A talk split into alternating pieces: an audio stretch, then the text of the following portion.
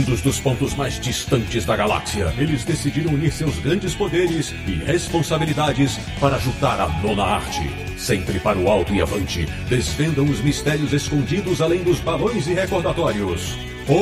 Tatis, você queria um podcast sobre quadrinhos? Achou! Bem-vindo ao Confins do Universo.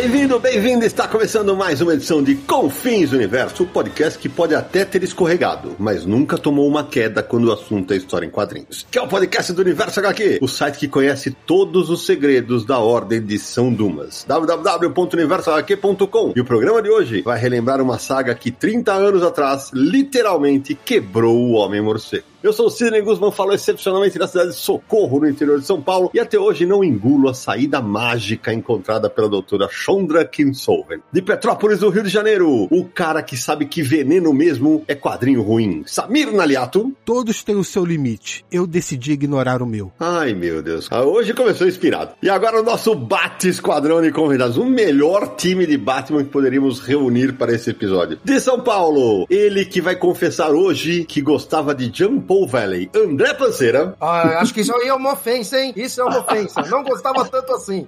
Ele já começa sacaneando o convidado. De Curitiba do Paraná. O único brasileiro que foi ao Caribe só para visitar Santa Prisca. Fábio da Luz, meu amigo. Olha lá, acabei descobrindo uns venenos meio estranhos por lá, né? Vamos ver o que acontece aí. e fechando esse timaço também de São Paulo, um cara que adoraria ter sido treinado pela Lady Shiva. Carlos Vasques, bem-vindo. Ô, oh, boa noite, confinautas. Pô, Lady Shiva eu acho os métodos dela meio doidos, né? Mas deve ser divertido. Pois bem, meus amigos, o Confis do Universo de hoje vai comentar a queda do morcego, saga lançada há exatos 30 anos. Mas será que isso é motivo de comemoração ou de lamentação? É isso que você descobre daqui a pouco. Até já!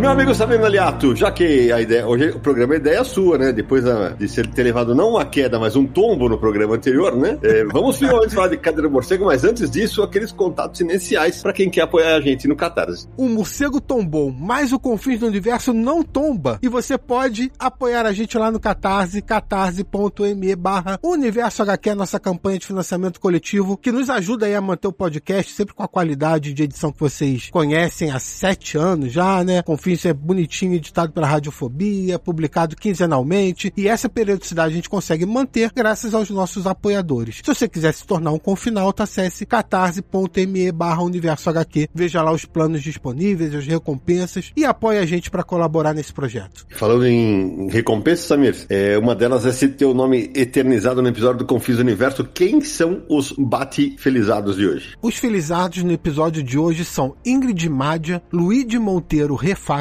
Raoni Machado Jurua, Tiago Ferreira e Edilson Rocha a gente deixa aqui nosso agradecimento para eles e para todos os outros apoiadores também, né? Muito obrigado, pessoal. E antes de anunciar nossos convidados apresentá-los oficialmente, Samir, a palavra do nosso patrocinador, a Comic Boom. Olha, a loja Comic Boom que fica lá na rua Tijuco Preto, número 361, no Tatuapé, em São Paulo, tem tudo do Batman. Corra lá, ou então acesse o site comicboom.com.br, veja todos os quadrinhos à venda, sempre lançamentos com 20% de desconto, as pré-vendas com 30% de desconto, e você sempre sempre ganha cashback nas compras do site, tá? Além disso, visite lá a loja, conheça o pessoal, todo mundo, faça suas compras e a loja toda temática, toda bonita, pessoal, gente boa, tenho certeza que você vai curtir de visitar a loja, tá? Lembrando também que o frete é grátis para todo o Brasil a partir de 249 reais. E se você é apoiador do Universo HQ e do Confins do Universo, você tem um cupom especial para usar na Comic Boom, mas a gente não pode falar aqui no podcast, só quem apoia, então apoie, e aí você vai ver lá nos, nos comunicados qual é o cupom especial que você pode ganhar mais 5% de desconto e frete grátis, somando com todos os outros descontos de 20, 30 e qualquer outra coisa que tiver lá no site em desconto, é mais 5 com o cupom do Universo HQ. E olha que vale a pena. Bom, então agora vamos apresentar para a audiência rotativa dos podcasts, porque os três já estiveram aqui conosco, né? Vamos começando com a Mansão Wayne. Não sei qual deles está falando de lá hoje, né?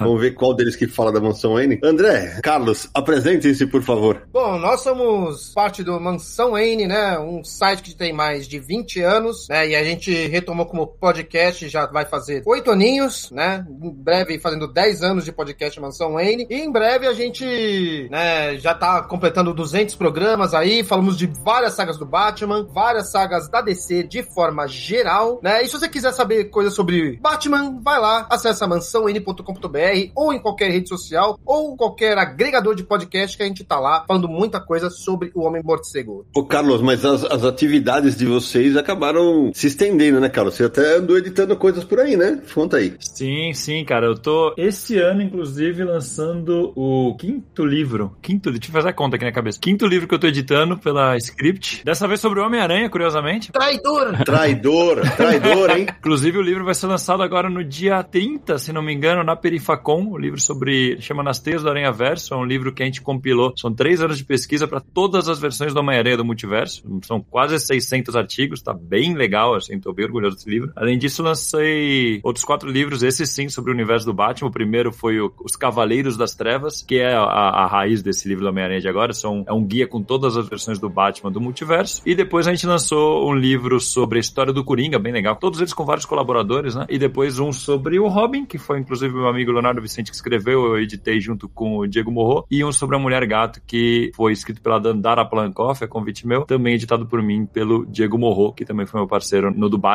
e no do Coringa. Legal demais. Carlos, acho que o André também, acho que os dois foram, foram meus alunos já no workshop. Acho que sim, né? O André também? Não, não cheguei a ser aluno, mas eu já assisti já uma, uma palestra, nossa, mas faz muitos anos, não vou nem falar o, o, ano que foi, que era pra. que eu ia tentar, né? Ia ir pra esse mundo, mas depois com o tempo eu falei, acho que não é pra mim. o Carlos foi meu aluno. Eu fiz o curso junto com o Samir, inclusive. É verdade, é a mesma turma. A gente foi no mesmo grupo lá, fazendo paginação, essas coisas. É isso aí.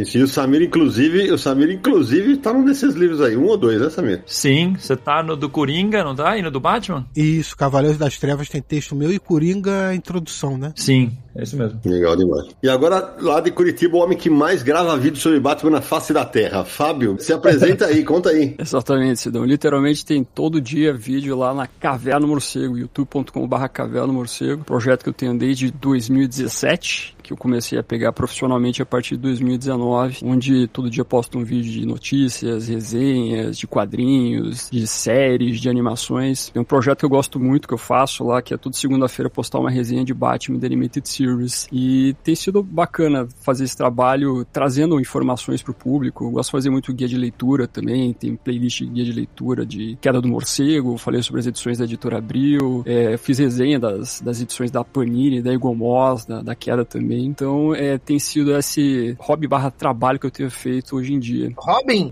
É, Não, vocês ouviram, né? Ele foi, ele foi falar Robin, ele falou Robin. Robin. esse ato falho foi maravilhoso. Força do hábito.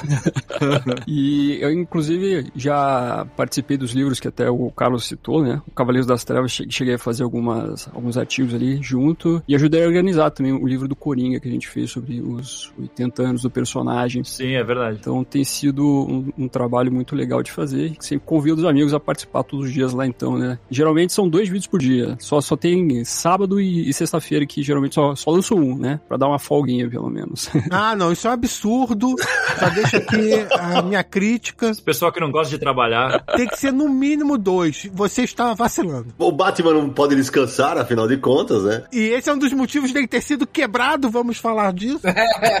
Exatamente. Ah, inclusive dá uma adenda aqui, que o Fábio Direto tá lá no Mansão N, o Samir já participou, falta só o Sidão um dia aparecer por lá. É verdade. Ué, é só chamar, é só chamar, ué. Bora lá. E, curiosidade, eu participei no programa que fala sobre veneno. É verdade. é verdade. Acho que as coisas foram combinadas nas minhas costas aqui, eu não tava sabendo, eu te contar, viu? Ai, ai. E pra quem nunca assistiu ao canal do Fábio, tá perdendo, porque realmente ele manda muito bem. O cenário do Fábio é uma bate, é quase uma bate-caverna, gente. Vocês não têm noção, velho. O cenário o Fábio capricha. Pois é, né? Tem, é uma coleçãozinha ali. Iluminação ali, tudo. Tá bem foda mesmo. Oh, valeu. Tem até um bate-computador aqui pra ajudar né, nas edições. Olha aí, olha aí. Bom, Samir, agora é o seguinte, já que você é o pai dessa criança, né? Faz a apresentação inicial aí, a introdução ao tema, e aí nós vamos começar a falar sobre essa saga. Afinal de contas, será que ela é boa? Será que ela é ruim? Mas é importante a gente saber que ela é. Olha, a queda do morcego está completando 30 anos, e como a gente fez um episódio especial de 30 anos da morte do Superman, nada mais justo do que fazer 30 anos sobre a queda do morcego, uma saga também que marcou aí é, a história do Cavaleiro das Trevas, do Batman, e as duas têm umas similaridades ali, né, naquela época conturbada de início da década de 90, é, além do Superman ter morrido, Batman teve a coluna quebrada pelo Bane, foi substituído, ainda teve outras sagas da DC, né, a Mulher Maravilha também foi substituída, né, saiu a Diana, entrou a Artemis, e o Arqueiro Verde morreu, foi substituído pelo filho, enfim. Parallax. O Parallax, obviamente, né? Ainda como resultado da morte do Superman. Hal Jordan enlouqueceu, virou vilão e o Lanterna Verde foi substituído. Então, cara, muitas mudanças na DC. Mas assim, até eu botaria do Lanterna Verde também, mas a morte do Superman e queda do morcego são duas das principais aí. Então, 30 anos dessa saga. A gente vai falar um pouco tudo que rondou. Uma longa saga que durou dois anos, muita coisa aconteceu. Então vamos começar do começo. Carlão, é, a gente tava falando antes aqui no, no, em off, né? Que a gente teve até dificuldade para estabelecer quando começa, quando termina, porque tem os prólogos, tem o que acontece depois. Vamos voltar pro começo, né? Certo. É, evidentemente, isso aqui é um, é um efeito da morte do Superman, né? Então, já, já que o Superman se fudeu, vamos fuder com todos eles, né? Então, como é que começa essa história? Foi uma época que queriam chocar, né? Eles queriam chocar. E é, e é engraçado porque é uma saga que você vê que foi sendo preparada meio aos poucos. Não sei se tão intencionalmente, mas tem. Hoje em dia é, é uma saga que foi encadernada várias vezes, né? E tem algumas,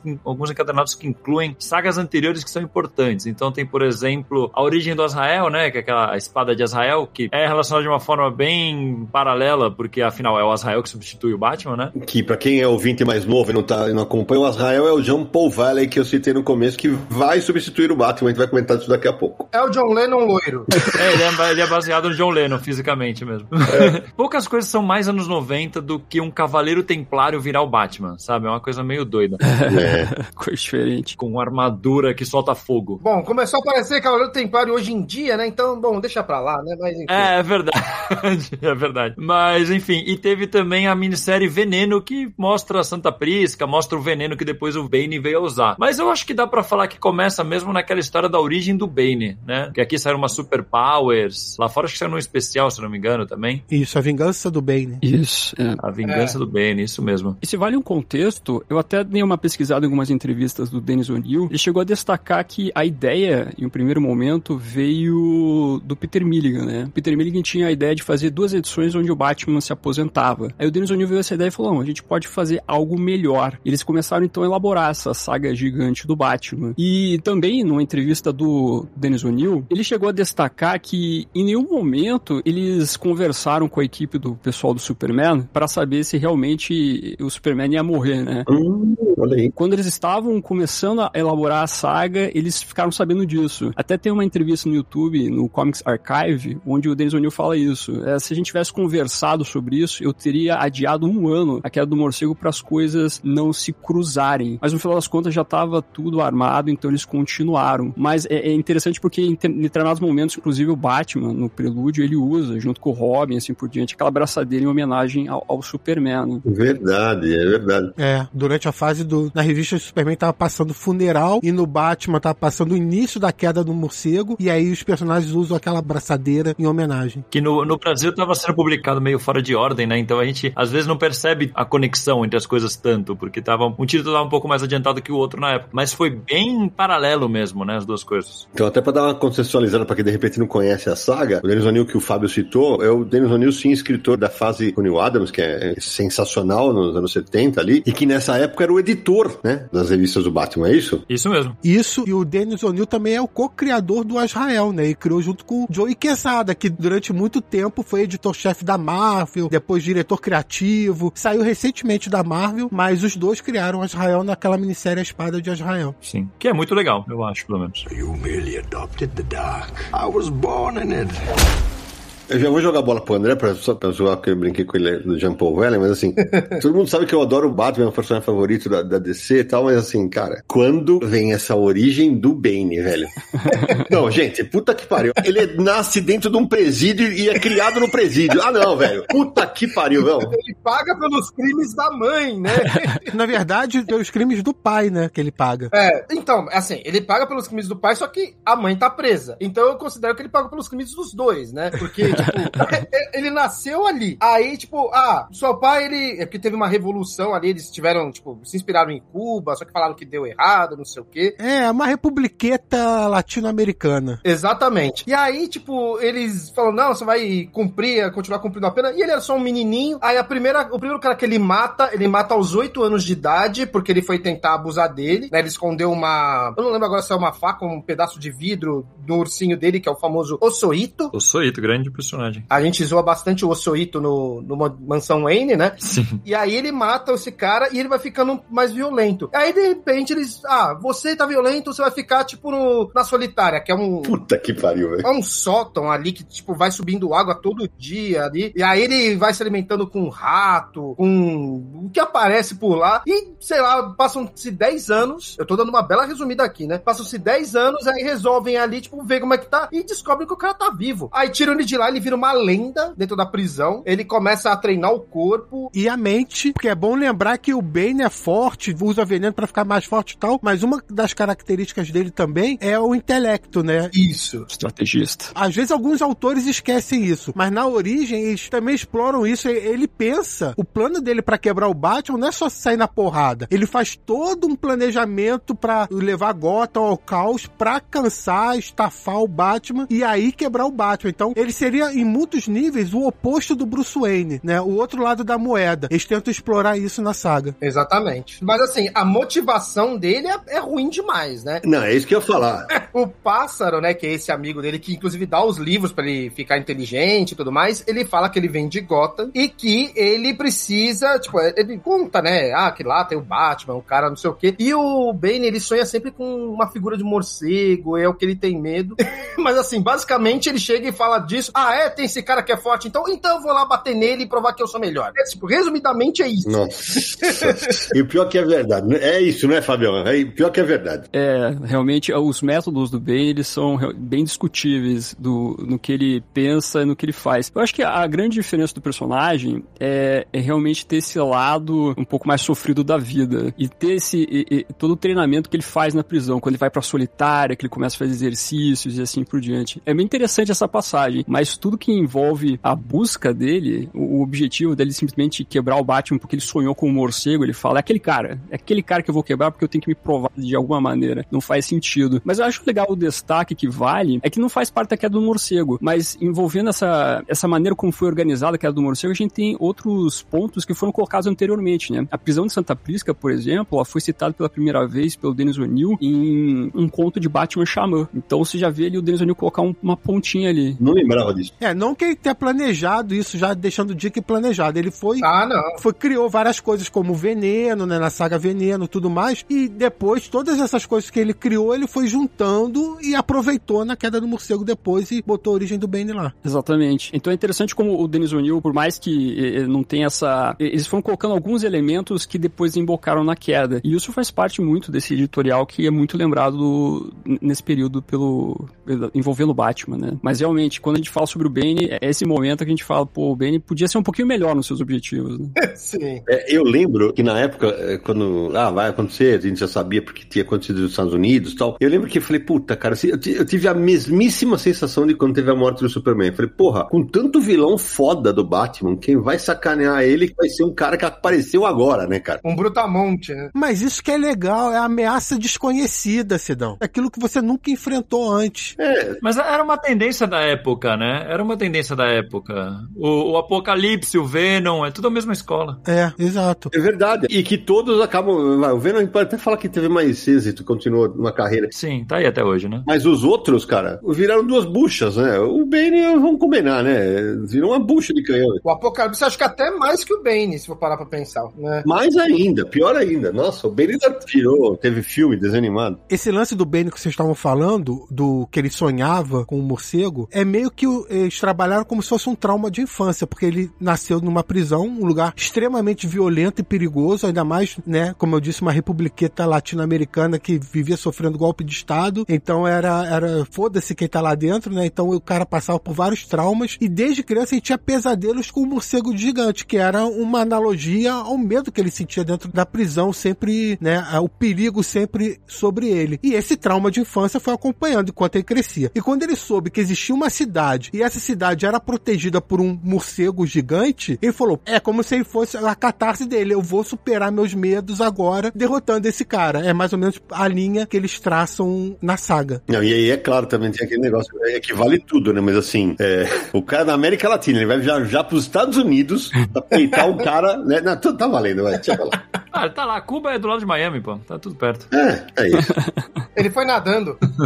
É pior que meio que foi, né? Tem a história. Sim. O, o Bane, ele tem umas paradas assim, quando você vai mais a fundo no Bane, ele é um personagem meio bizarrão, assim. Porque assim, quando ele foi criado, ele foi criado pelo Graham Nolan e pelo Chuck Dixon, né? O Graham Nolan, o desenhista, o Chuck Dixon, o roteirista, encomendado pelo Danny O'Neill. E a única coisa que o Danny O'Neill pediu pra eles foi usa a Santa Prisca e usa o veneno. E aí eles criaram, sei lá, a imagem que eles tinham de um fortão latino, que é um cara de luta livre, e é isso, né? Porque Chuck Dixon, recentemente, a gente foi descobrir que é, tem uma cabeça meio doida.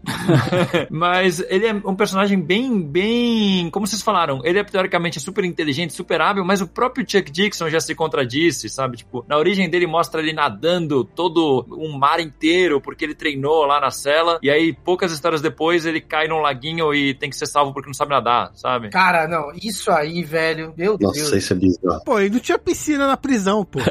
Não, mas ele sabia, ele, ele era um nadador incrível. Ele ficou 10 anos lá com a água subindo nele ali, ele, ele sabia. Não, é muito doido, cara. E quando você descobre qual que era o plano do Chuck Dixon pra quem era o pai dele, é pior ainda. Então, enfim, aí já começa a ser outro papo. É, calma, aí é outra parada, calma lá, calma lá. Mas o Bane é um personagem bem conturbado. Mas, ó, só pra gente alinhar o discurso pra quem tá ouvindo a gente. A saga Queda no Morcego foi publicada no Brasil do início ao fim como Queda no Morcego. Então todo mundo aqui no Brasil conhece como Queda no Morcego. Tudo. Foram dois anos de publicação da DC. Se você pegar Prelúdio e tal, dois anos aproximadamente. Cara, deve estar beirando a 100 revistas se pegar tudo. Então a saga inclui o Prelúdio. O Prelúdio é o que acontece, é, mostra o Batman em Gotham enfrentando o crime antes da aparição do Bane. E aí ele tá lá, ele não dorme mais, ele não descansa. Então ele começa a ficar muito cansado, estafado e tal. Esse é o prelúdio. A queda do morcego começa aí com a origem do Bane, quando ele chega em Gotham City, que ele é, explode Arkham e solta todos os, os loucos. E o Batman, já super cansado, tem, não dorme, aí mesmo que não dorme mais, porque tem que capturar todo mundo. Então o cara fica acabado físico e mentalmente. E aí a queda do morcego vai até quando o Jim Paul Valley derrota o Bane no final. Essa é a queda do morcego, tá? A queda do morcego acaba aí. Só que no Brasil continuou. Depois a saga muda para Night Quest, que é dividido em duas partes, né? Tem a Cruzada e a Busca. A Cruzada segue o Jim Paul Valley como o novo Batman, e aliás o nome Cruzada não é à toa, porque tem ligação com as Cruzadas dos Cavaleiros Templários e tal. E a Busca é o Bruce Wayne tentando curar a coluna quebrada e tal. E tem Night End, que no Brasil recebeu dois nomes, pode ser Retorno do Morcego ou Crepúsculo do Morcego, como saiu pela Eagle Moss, que aí é o Batman retomando o manto do morcego e lutando contra o Jim Paul Valley pra se tornar o único Batman de novo. E muita gente, a DC inclusive, tem no encadernado da Panini, inclui ali o Pródigo também, que seria um epílogo que é quando o Bruce Wayne deixa o manto do morcego com o Dick Grayson e ele tira tipo um, um descanso pra botar as coisas em ordem antes de assumir de vez como Batman no final. Então a saga é dividida em Prelúdio, Queda do Morcego, Night Quest, Night End e Pródigo, cinco partes. E no Brasil tudo isso foi Queda do Morcego, tanto pela Abril quanto pela Panini. Menos pródigo, né? É, Pródigo na Panini sim. É, e é legal dizer, né, Fábio, que enquanto a gente falou do Bane, que é o grande vilão da saga, a saga inteira, né, é um ping-pong. Vai mostrando o que tá acontecendo lá com o Bane e o que tá acontecendo com o Batman, né? O tempo inteiro vai sendo pro leitor ficar inserido nesse, nesse cenário, né? Sim. É, o, todo o plano do Bane é esse lance de cansar o Batman. Primeiro que ele tem toda, toda a estratégia de descobrir quem é o Batman. A gente vai vendo com o passar da saga que ele é o cara que consegue descobrir que o Bruce é o Batman, ligando dois mais dois, né? Essa é de foder, né? É um cara super inteligente, né? O Bane está à frente de todos os vilões. É pelo jeito de andar, não é? Uma coisa assim, é um negócio meio doido, assim. Isso. É, é o cara que conseguiria também financiar todos os aparatos do Batman, né? E isso é discutível também, né? Como é que é o único cara que descobre isso? Enfim. Mas você vai vendo toda a primeira parte da queda do morcego, é isso. É o Batman passando por todos os vilões dele, pouco a pouco, tendo em vista que o Bane destruiu o asilo Arkham, e você vai vendo ele enfrentando vilões menores, como o Vagalume, como o Zez, o Cornelius Steele, que, que é um vilão canibal que eu, que eu acho bem interessante, não por ser canibal, mas enfim, por toda a tratativa que ele tem envolvendo o personagem, pra chegar aos medalhões aí, né? Você tem todo um arco que envolve ali o Coringa e o Espantalho juntos, bolando planos pra sequestrar o prefeito, pra conseguir, enfim, é, depois at- atrair o Batman. Então você vai vendo pouco a pouco o Batman sendo cansado por esses vilões. E é legal de, para quem de repente não leu a saga, e que é isso, é, isso é mostrado também, uh, o desgaste físico é mostrado na arte. Aparece o Batman barbudo, né? Porque o Batman é um herói galante, né? Ele tá sempre barbeado, né? é, mostra ele arqueado, cansado mesmo, né? Tremendo. É, não dava tempo, Valan, de usar o pressor barba, bicho. Tem momentos que ele, ele, ele simplesmente derrota um vilão, ele senta na rua e fica lá tentando descansar para depois ser chamado para derrotar outro personagem. E realmente é muito, muito aparente isso. Inclusive a arte, por exemplo, do Gran Ranola mostra muito isso. Então é, é um momento que você vai vendo um personagem que dorme pouco, extremamente detonado, né? O que acaba justificando o porquê o Benny consegue derrotar, entre aspas, facilmente o Bruce Wayne lá no final da queda do morcego, né? Na verdade, não no final, né? Mas no meio ali, quando então ele acaba chegando ao momento fatídico e emblemático, ele é quebrado literalmente pelo seu vilão. O Bane, ele evita o confronto com o Batman o tempo todo. Ele fala, não é hora agora. Isso. Sim. Vamos quebrar esse cara psicologicamente para depois quebrar fisicamente. Então, é, o Batman vai passando por todos esses vilões maiores ou menores como uma provação mesmo. Ele vai se cansando e tudo mais. O Bane, às vezes, às vezes entra na história com mais ação e tal, mas não para lutar contra o Batman. Mas, por exemplo, ele mata o Cinemaníaco, que é um, um vilão menos conhecido do Batman e tal. Ele luta com o Crocodilo também, o Bane. Quebra os braços dele. Quebra os braços do Crocodilo, aí, mas ele evita o confronto direto. Ele só vai pro confronto direto quando ele fala: esse cara tá acabado, agora vou quebrar de vez. E aí é quando ele vai pro confronto. É interessante quando você pega essas histórias dessa fase que é o Batman enfrentando vários vilões e ficando exausto, que você percebe uma estrutura bem clara, que é teve a história que o Bane libertou todos os vilões e depois todas as histórias são um dos vilões está fazendo alguma coisa. O Batman vai lá, enfrenta. É até um pouco repetitivo, muitas vezes. Sim, tem umas bem boas, mas é um pouco repetitivo. Aí no final, a última página, ele é exausto, falando: Meu Deus, não aguento mais. E a cara dele de cansado. Sim. É, mas vale ressaltar também que assim, o Batman ele já estava apresentando antes cansaço, né? Uhum. O Bane ele chega a observar isso e aí ele fala: opa, vamos então cansar mais esse cara. E uma coisa que eu acho que é interessante e ao mesmo tempo, tipo, não faz muito sentido, é que antes de começar a queda do morcego, a relação dele com o Tim, né? O Tim tava acompanhando ele praticamente em tudo. Quando vai pra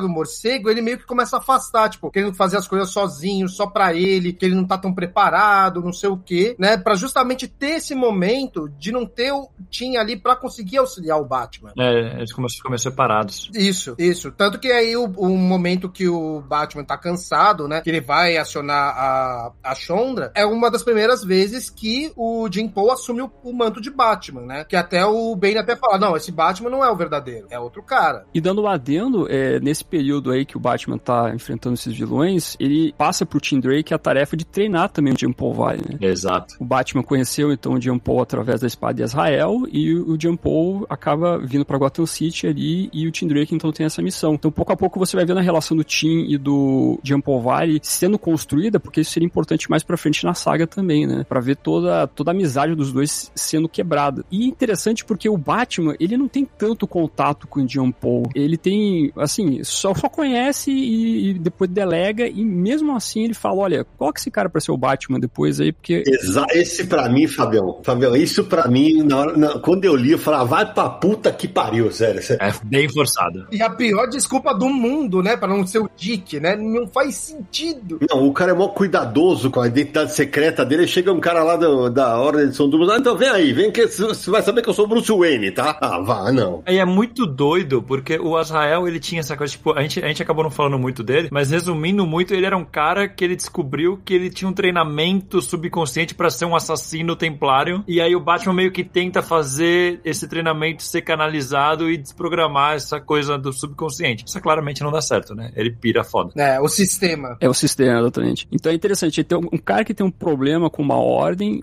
um personagem que não foi treinado diretamente pro Batman, que ele delegou, e mesmo assim ele fala, ok, então você vai ser o novo Batman, né? Realmente, como o Sidão falou, é, meu Deus, tá maluco, né, Batman? Eu acho que é porque o Batman tava meio drogado já naquela época ali do... Quando ele foi quebrado, ele tava cheio de problemas ali. Eu acredito que ele deve ter sido um problema, assim, sabe, momentâneo, assim. Ele deve, deve deveria estar realmente meio grog ali. É, inclusive, isso é usado depois, mais pra frente, quando o Dick fala, por que você não me escolheu? Uhum. Eu tava aqui, você podia ter me escolhido pra ajudar, você escolheu ele. Mas o lance, o objetivo era justamente pra ressaltar e reafirmar a importância do Batman Bruce Wayne. Assim, não é qualquer um que pode ser o Batman. O Batman, se fosse o Dick Grayson, ia seguir a linha do, Bruce Wayne. E não é isso que eles queriam fazer. Eles queriam mostrar um cara que ia ficar descontrolado ao longo do tempo, ia ficar mais violento, ia ficar mais obcecado e fazer o contraponto com o Bruce Wayne, né? Então por isso que foi botaram o Jim Paul Valley. É, quem é leitor sabe, né? Que ia dar ruim. A gente que tava lendo já sabia logo no início que ia dar ruim a coisa, né? Ah, ia. Não tava na cara. A doutora Chondra, que o André comentou agora, a Chondra, na verdade, aparece logo no início da saga, quando o Batman começa a ficar cansado e tal, o Tim Drake vira, que é o terceiro Robin, vira e fala, ó, tem a doutora Chondra. A Chondra cuidava do pai do Tim Drake, que é cadeirante. E aí, é, e co começa a procurar, porque nada que o Bruce Wayne fazia para descansar dava certo, nem a meditação que ele fazia, nada. E aí procura ela como um meio de ajudar ele a poder relaxar, descansar e, e não tá tão estafado. E a relação dos dois começa nesse momento, é bem no início da saga.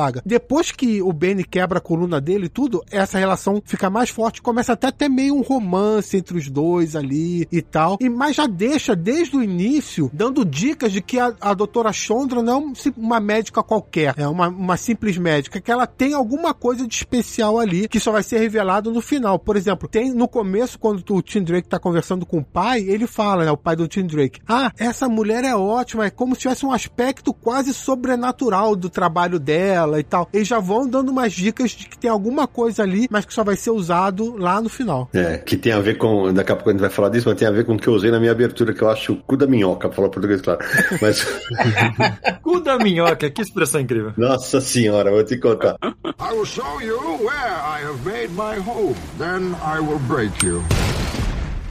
Mas eu queria voltar. A gente falou que o Ben quebra a coluna, né? Não sei o quê. Porque ele opta por quebrar a coluna e leva o Batman pro alto de um prédio, não é isso? Sim. Isso. E joga ele com todo mundo vendo. Pra mostrar pra todo mundo. E aí, não, por favor, eu vou deixar pra vocês. Como é que ele joga o Batman lá do alto do prédio e ele não morre? Por favor. Como ele não morre? Ah, porque ele vai quicando nos toldos e não sei o que, amortece a queda, pô.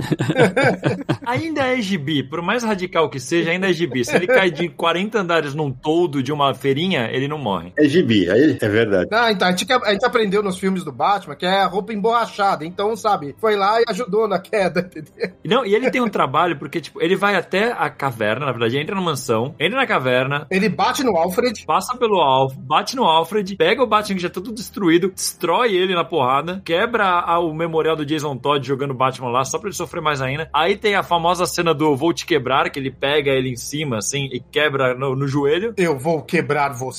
É. E aí, termina a história assim, e a história seguinte já é ele em cima de um prédio, ou seja, ele arrastou o Batman moribundo por meia Gotham City, subiu em cima de um prédio, esperou toda a mídia aparecer, porque já tem um monte de helicóptero, já tem um monte de gente, e aí ele joga o Batman pra ser humilhado no meio de todo mundo. É, e ele fala, né, tipo, ah, eu conquistei, eu quebrei o morcego, né, eu sou o dono da cidade das ruas agora, e aí ele joga o Batman. Uma coisa meio tribal, né, de tipo, eu derrotei o líder, agora eu sou o líder. Isso. Aliás, uma cena que virou icônica, né, dele quebrando a coluna com o joelho, é, reproduzido em filme, em desenho, é, assim, virou um momento icônico da história do Batman. Até no Rick and Morty teve piada com isso, que eles, o cara vai quebrar o, o, Rick, e ele fala, ah, não, você não vai dar uma de Bane comigo, ele vira assim. Essa eu não sabia, isso eu não sabia. Teve, teve isso na última temporada. É, é muito engraçado. é muito bom. Vale a citação que esse, esse momento emblemático aí foi desenhado pelo Jim Aparo, né? Um desenhista que estava bastante tempo já com o Batman e acabou imortalizando esse momento. Meu segundo favorito do Batman. Ah, aproveitar que você falou do Jim Aparo, vamos só repassar quem são os autores que trabalharam, só pra gente continuar a conversa, porque, né, vamos registrar. Teve os roteiros de Doug Mount, Chuck Dixon, Alan Grant, desenhos do Jim Aparo, Norman Brainfogel lá na parte do prelúdio, Graham Nolan, eu particularmente gosto bastante do Graham Nolan, dos desenhos dele. Teve em outras histórias Barry Kitson, aí teve Jim Ballant na revista da Mulher Gata, enfim, aí vão tendo outros roteiristas e desenhistas. E as capas do Kelly Jones. E eu vou confessar que eu me amarro demais no Kelly Jones e nas capas que ele fez. Ah, também. Maravilhoso. Ah, ele é muito bom. Todas as capas foram dele, tanto do Batman quanto do Detective. Você gosta também, Sidão? Muito, muito. Ah, tá. Eu ia, eu ia julgar o caráter do Sidão se ele não gostasse. Isso. Até porque, vale lembrar, ele trabalhou em Sandman também, né? Também, maravilhoso. Ele tem uma arte estilizada muito gótica, muito sombria, muito suja. É, é, fica muito legal. Tanto que depois ele virou, quando acabou toda a saga, ele virou desenhista da revista. Aliás, a encadernada aí que a Panini lançou recentemente em três volumes, as três capas são do Kelly Jones. Todas as capas da revista Batman Detective Comics eram do Kelly Jones. São capas muito bonitas. E a capa que a editora Abril usou para aquela Super Powers número 32, com a origem do Bane que a gente já comentou aqui, que é um Bane gigante, assim, muito maior que o Batman. Essa capa, que é do Kelly Jones, foi na verdade inspirada numa capa de Ear número 3 do Frank Frazetta. Saiu aqui no Brasil em Cripta volume 3 da Mitos em 2014. Vocês depois peguem as duas capas e coloquem lado a lado, é a mesma capa, só que claro, a versão do Kelly Jones é com o Bane e o Batman. Samir vai colocar no post do Universal aqui eh, o link para essa capa. Aliás, falando em colocar no post do Universal aqui, Samira, não podemos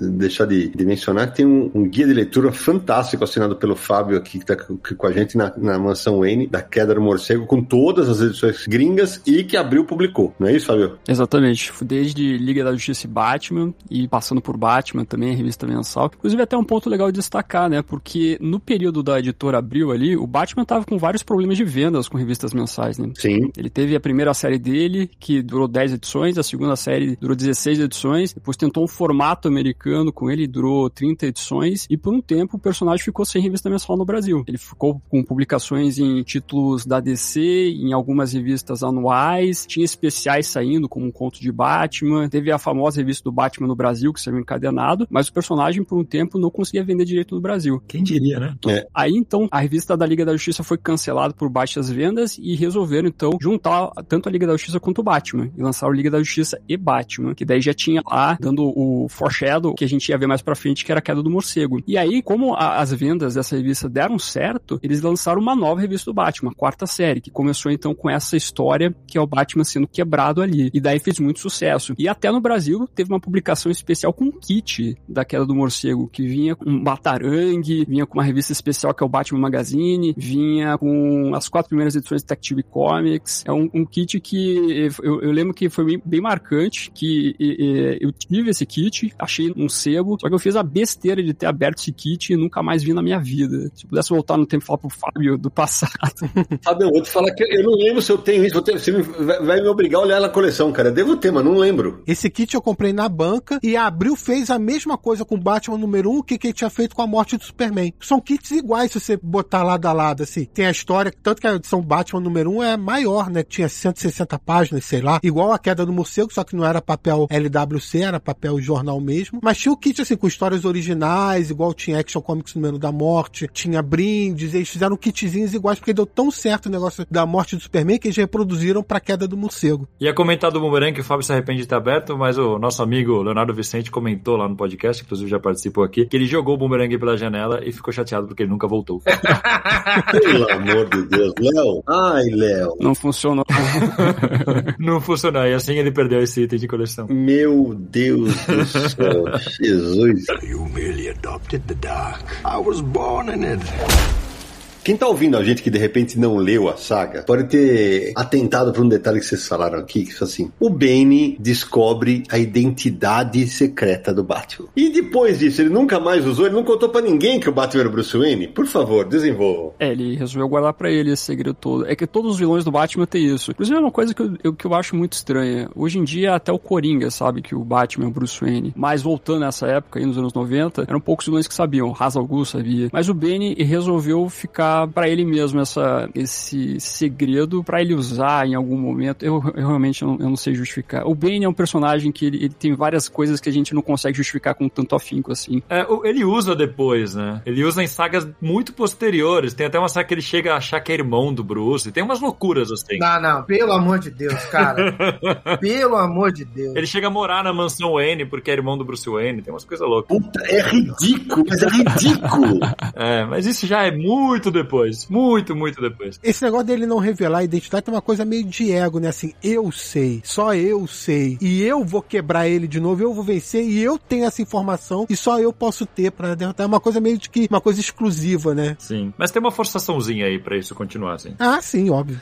Meu Deus do céu, vou te falar, é só ele não ter usado a informação até hoje é um negócio que pra mim, nossa senhora, meu Deus do céu. Ele usa de formas mirabolantes. Tem um arco do Tom King recente que ele usa também, mas é sempre umas coisas muito mirabolantes. Nunca é tipo, ele chega na mansão e dá um tiro na cabeça dele. Nunca. Não, nunca. Não, e nunca vai atrás do Alfred, é um negócio assim. Aliás, é, é muito curioso, na cena que o Batman é jogado, né, da- do prédio, quem salva é, é o Alfred e o, e o Tim Drake, o Robin, né? E o Jim Paul. E o Jim Paul, o Jim Paul, é verdade. O Jim Paul Valley também, eles estão fantasiados de médico numa ambulância. E é uma das primeiras aparições da Montoya também, essa cena. Sim. Ela tá lá. A polícia tá ali em volta, os policiais de Gotham, e aí chega eles com a ambulância, pensando que vão levar pro hospital, mas na verdade são os três levando pra Batcaverna. Ah, vocês sabem o que significa Bane? Não. Ah, tem várias explicações, né? Mas qual que é a, oficial aí? Bom, se você pegar Bane na tradução literal da palavra em inglês, significa ali desgraça ou maldição, tem significado. Só que, assim, tem uma fala de um personagem que fala isso, né? Ah, é- ele é bem, é- é- em inglês, né? Fala Bane, então acaba ficando nesse sentido que ele, porque seria uma desgraça, uma maldição da prisão e tal. No Brasil, a tra- Ai, meu Deus. como é que eles vão traduzir isso pro Brasil? A tradução do balão ficou assim: o Bane mata lá, né, o cara, na prisão. Aí chega o outro e fala: Essa criança bane tudo que é sagrado. Aí bane. Ah, é verdade! Nossa, Ai. e aí ele vira o Bunny, aquele terrível vilão. o Bunny.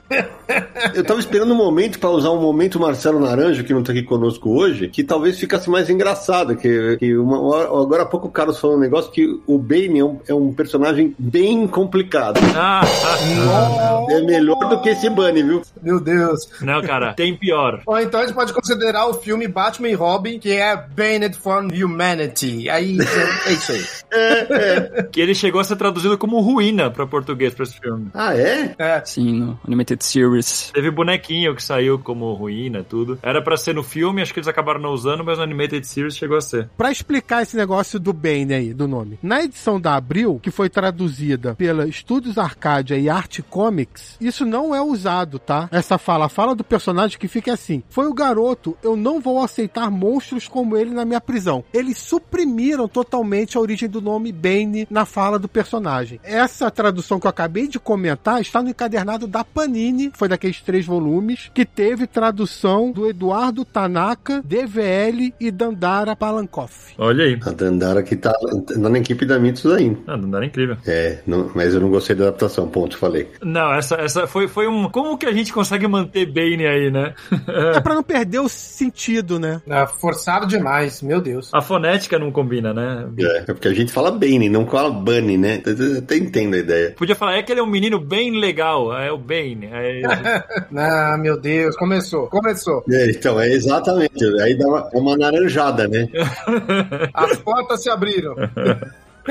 Mas uma, já que a gente citou as, as revistas da Abril, tem uma coisa que eu, eu te confesso que eu nunca parei pra olhar, mas possivelmente as páginas as da Abril, nas revistas da Abril, teve página cortada, né? Possivelmente pra caber no formatinho. Ah, teve. Sim, sim. Mas que eu me lembro foi publicado bastante completo, apesar de ter, teve tido página cortada e tal, mas não teve muita história cortada, nenhuma importante, pelo menos. Abril ela publicou bem completinha, assim, tirando essa questão de cortar uma página ou outra, né? Como, por exemplo, esse encadernadozinho que eles lançaram, a primeira edição da quarta série, você vê ali que tem alguns cortezinhos pra é, juntar uma história com a outra ali, né? Que eles fizeram um, um grande apanhado. Mas de resto, uma das versões da Queda do Morcego mais completas do Brasil ainda fica nos formatinhos. A mais completa, sem dúvida. Exatamente. Porque, como é- foi publicado na revista mensal, foi publicado em Liga da Justiça e Batman. E depois na Batman, revista Batman, que abriu lançou um ano depois e tal, da Liga da Justiça e Batman, é, acabou que essa foi a mais completa, porque eles publicaram realmente todas as histórias. Ali tem as histórias também do Robin, saíram depois. O lance nos encadernados é porque, como eu disse, a saga é tão grande, mas tão grande, beira 100 edições durante dois anos de publicação. Cara, outro dia eu vi alguém pedindo na internet ônibus da queda do morcego Meu Deus. Ó, impossível publicar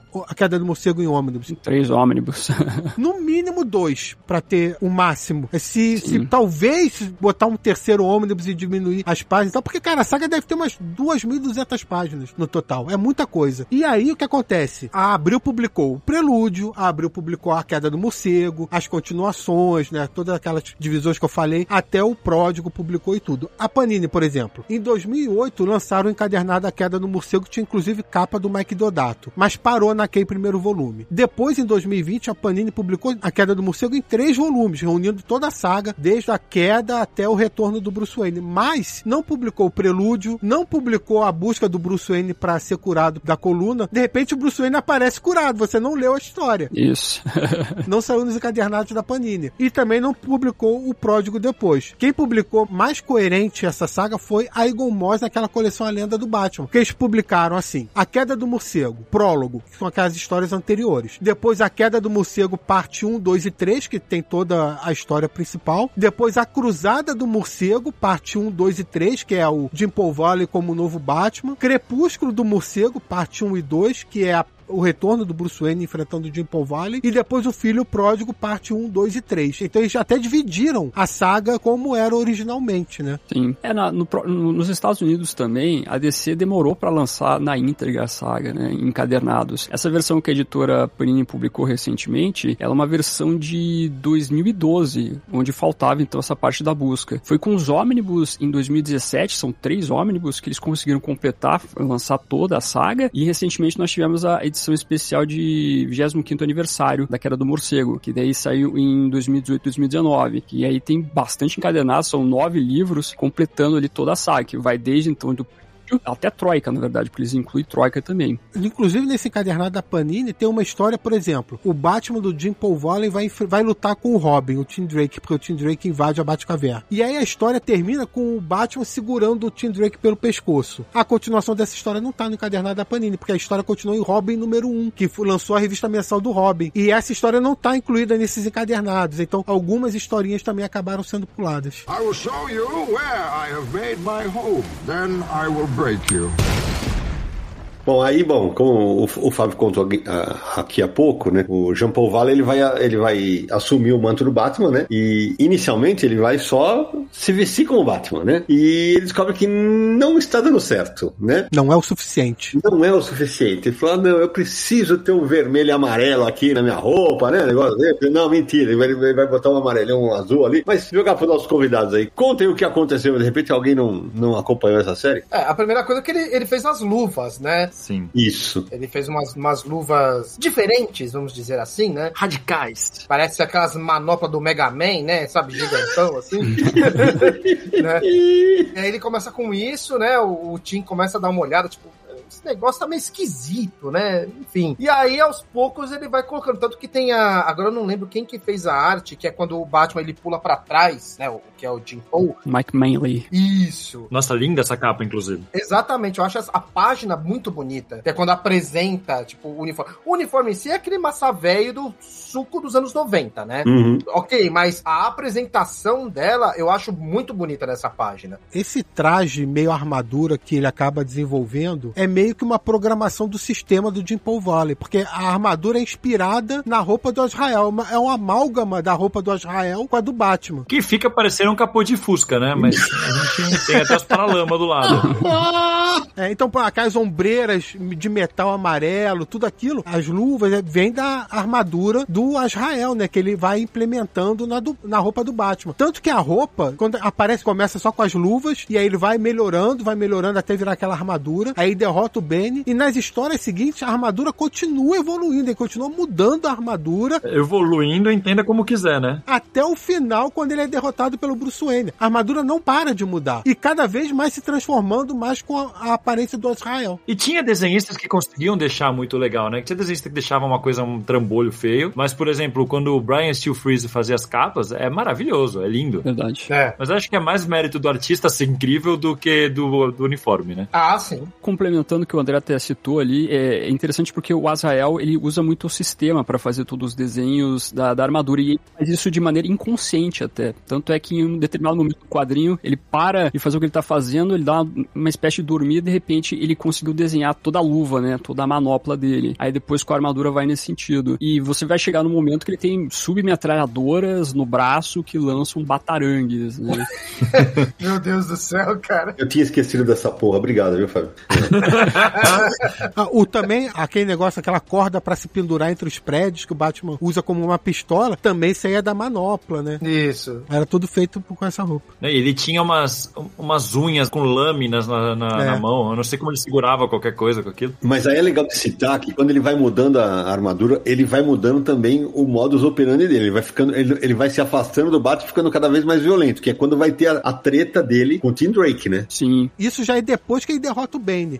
Primeiro ele vai, ele começa cuidando de Gotham, combatendo o crime, mas ele tinha a ordem do Bruce Wayne, não enfrenta o Bane. E ele enfrenta o Bane duas vezes. Vamos lembrar que são duas vezes. Uma quando ele ainda tá vestido como Batman normal, né? Bem entre aspas. E aí vem meio que. Fica meio empatado, né? Não tem um vencedor. E depois, quando ele enfrenta o Bane de novo, já com a armadura lá, ele quebra bem o Bane, até rasga a máscara dele e tudo mais. Isso só não mata porque o, o Tim fica falando ali. Ele tem um momento de consciência e resolve não matar. Entrega pra polícia. Ele ignora o aviso do Bruce Wayne e vai pro confronto com o Bane, porque fala, eu tenho que tirar esse cara da cidade. Só que ele vai ficando cada vez mais violento, ele vai se afastando do Robin, vai tendo discussões com o Robin, e ele vai meio que a- o sistema vai tomando conta dele dessa maneira de agir como um assassino que ele deveria ser, né? E aí ele fica violento, fica mais sombrio ainda, e aí depois que ele vence o Bane, é que acontece todo esse conflito com o Robin, e ele se afasta do Robin, ele constrói um muro para o Robin não entrar mais na Batcaverna, ele não quer mais saber do Robin, ele fala que ele é o verdadeiro Batman, e ele que vai tomar Gotham pra si, as pessoas vão temer ele e adorar ele como nunca ninguém antes, o cara vai meio que quase enlouquecendo ali nesse papel. E tem também o, o detalhe que, durante as histórias do Azrael, ele tem o, na cabeça dele o conflito envolvendo o que o pai dele pensa e que o líder da Ordem de São Tomás, o São Tomás, pensa também. Você sempre vê essas conversas acontecendo na cabeça dele, sendo que um deles fala sobre o fato que ele tem que honrar exatamente o que o Batman pensava, de não matar, enquanto o outro fala que não, você tem que ser o anjo vingativo, tal qual é Azrael. Então você vê esse conflito na cabeça do personagem cada vez mais detonando também o consciente dele, enlouquecendo ele. Depois que ele vence o Bane e vira o Batman mesmo ali para proteger Gotham, as histórias passam, assim, mostram ele enfrentando vários vilões, né? tem um arco de histórias com Coringa, com a Mulher Gato, com o Senhor Frio e tudo isso. Mas a história passa a focar no lance do conflito interno dele entre ser um assassino como Azrael ou seguir o legado do Batman como o Batman era. Então tem esse conflito interno do, com o sistema. Acaba sendo esse lance dele tendo que tentar harmonizar os dois lados sem conseguir muito, né? Não, como o Bruce escolheu esse cara é uma loucura, né? Não, é verdade. E o, cara, eh, o André acho que falou do, do muro, né? Que não sei se foi o André que falou, mas e o Alfred? O Alfred viajou com Bruce Wayne para tentar encontrar a Doutora Chandra que foi sequestrada. A Doutora Chandra e o pai do Tim Drake. Então a mansão ficou só pro Jim Paul Valley. É, esse é um ponto importante, né? Porque realmente nós tivemos todo o sequestro, é uma trama paralela, né? Pra tirar o Bruce Wayne e o Alfred, inclusive, de Gotham City, deixar só o Jean Paul lá e começar toda essa tratativa da loucura dele. Mas você vê essa a, a cruzada do Jean Paul Valley combatendo os inimigos do Batman e ao mesmo tempo você vê a outra parte que é a busca, que é o Bruce Wayne indo atrás da Doutora Chandra. Exatamente, que é aquele negócio de, das narrativas paralelas sendo, sendo estabelecidas o tempo inteiro. Isso vai acontecer também na- nessa fase aí. É, e nessa parte da busca, o Bruce Wayne em cadeira de rodas, eles vão atrás da Doutora Chandra, a- e é revelado que a Doutora Chandra foi sequestrada pelo irmão, e o irmão dela e ela possuem poderes. Isso é revelado nesse arco de histórias da busca.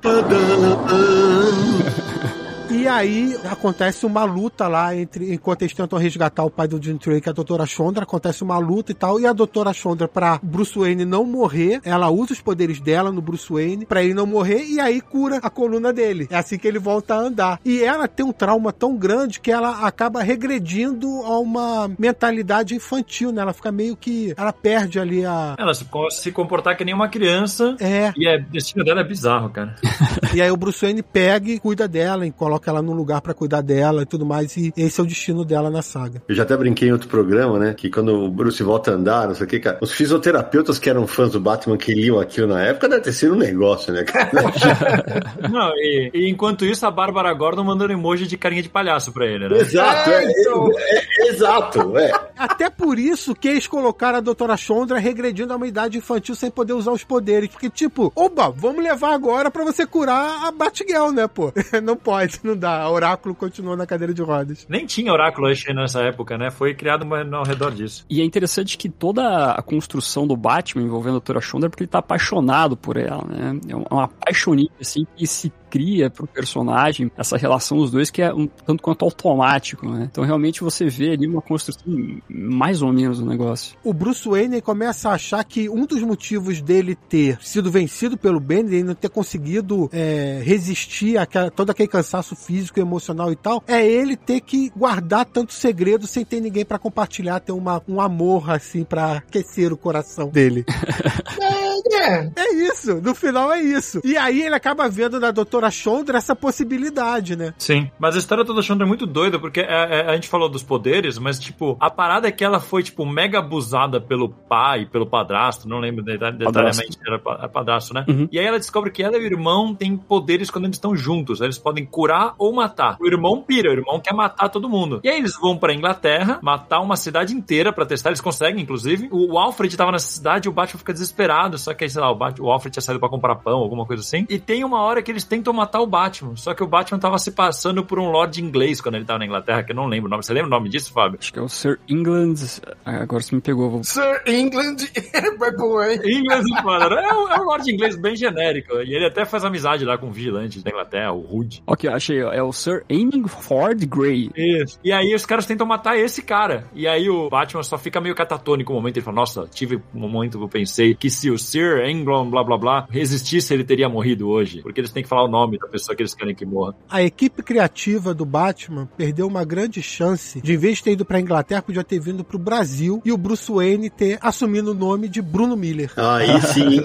Olha aí, perderam. Aí sim. Ô, sabe, você falou de curiosidade, eu tava aqui dando scroll aqui no artigo que o Fábio escreveu na Mansão Wayne, e em duas imagens aqui eu vi um negócio que é uma curiosidade que confesso que me tinha passado batido na época. Na capa do Kelly Jones, o que é quebrada é a coluna lombar do Batman. No quadrinho do Jim Aparo, o que é quebrada é a coluna torácica do Batman. Sim. A posição tá diferente, a perna usada é diferente, o Batman tá no, no diferente. É muito curioso isso, porque são duas, como se fossem duas realidades, né? Sem contar que o Bane do Kelly Jones também é gigantesco, né? É enorme. Ele tá quebrando com a perna esquerda quando ele quebra com a perna direita. O Jim Aparo tem uma arte mais old school, vamos dizer assim. Isso, que eu adoro. Mais tradicional e tal. Então é uma arte mais quadradona. E a arte do Kelly Jones é mais dinâmica e tal. Você vê até que o Batman tá arqueado quando quebra a coluna dele, assim. É uma arte mais dinâmica mesmo. O do. O do essa, apesar de ser uma imagem icônica, o do Jim Aparo, é uma mais tradicional, vamos dizer.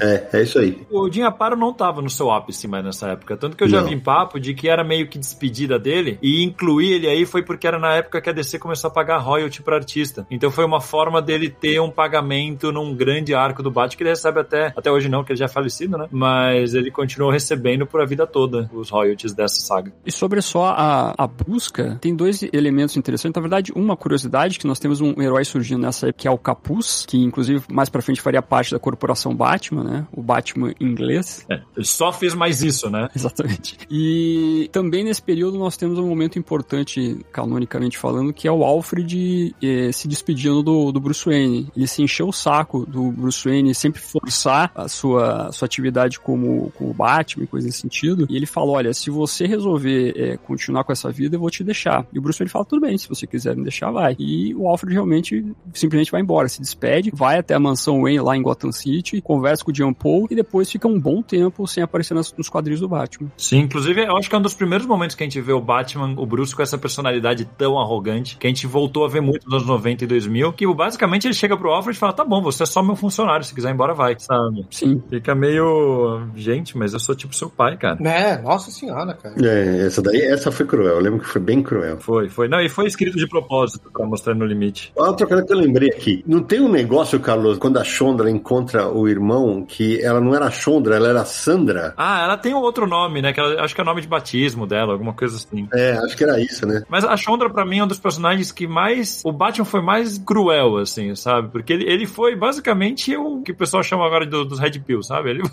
ele usou ela, tá nem aí, foi embora. Puta, pode crer. Porque ele abandona, cara. O, o, o final, quando a gente fala que ele deixou ela numa instituição, ele deixou ela numa instituição e mandou Jim Paul ir lá de vez em quando ver se ela tá bem. Tipo, depois fica no arco do Azrael que ela volta a aparecer, sabe? Nunca mais. You merely adopted the dark. I was born in it. Agora eu falei agora há pouco, eu brinquei dos fisioterapeutas e tal, mas quando o Batman volta a andar, e aí eu vou até puxar pra brincadeira que eu fiz com o Carlos, né? Ele tá encontrando dificuldades, evidente, né? Ele deve ter passado lá, só quase um ano na cadeira de roda. Aham. E ele vai treinar com a Lady Shiva, não é isso? Sim, sim, ele vai treinar um bom tempo num jeito extremo, né? A, a Lady Shiva fala, tá, vou fazer um treinamento incrível pra você. Aí a Shiva vai pros maiores centros de artes marciais e assassinos do mundo e mata o mestre de cada uma, usando uma- um uniforme que depois ele- ela dá pro Bruce Wayne usar no treinamento. Então todo mundo vai buscar vingança no Bruce Wayne, achando que foi ele que matou os mestres. É que a gente entra, inclusive, na, na última parte da saga toda, né? Até porque o Bruce Wayne, depois que ele foi curado, ele volta pra Gotham City, mas pensando assim, olha, já que o você, eh, Tim Drake, né, conversando diretamente com o Robin e o Jean Paul estão dando conta aí do- dos crimes de Gotham City, pode abdicar dessa parada toda, acho que vocês conseguem tocar sozinhos, né? Cara, ele insistiu no Jim Paul, né?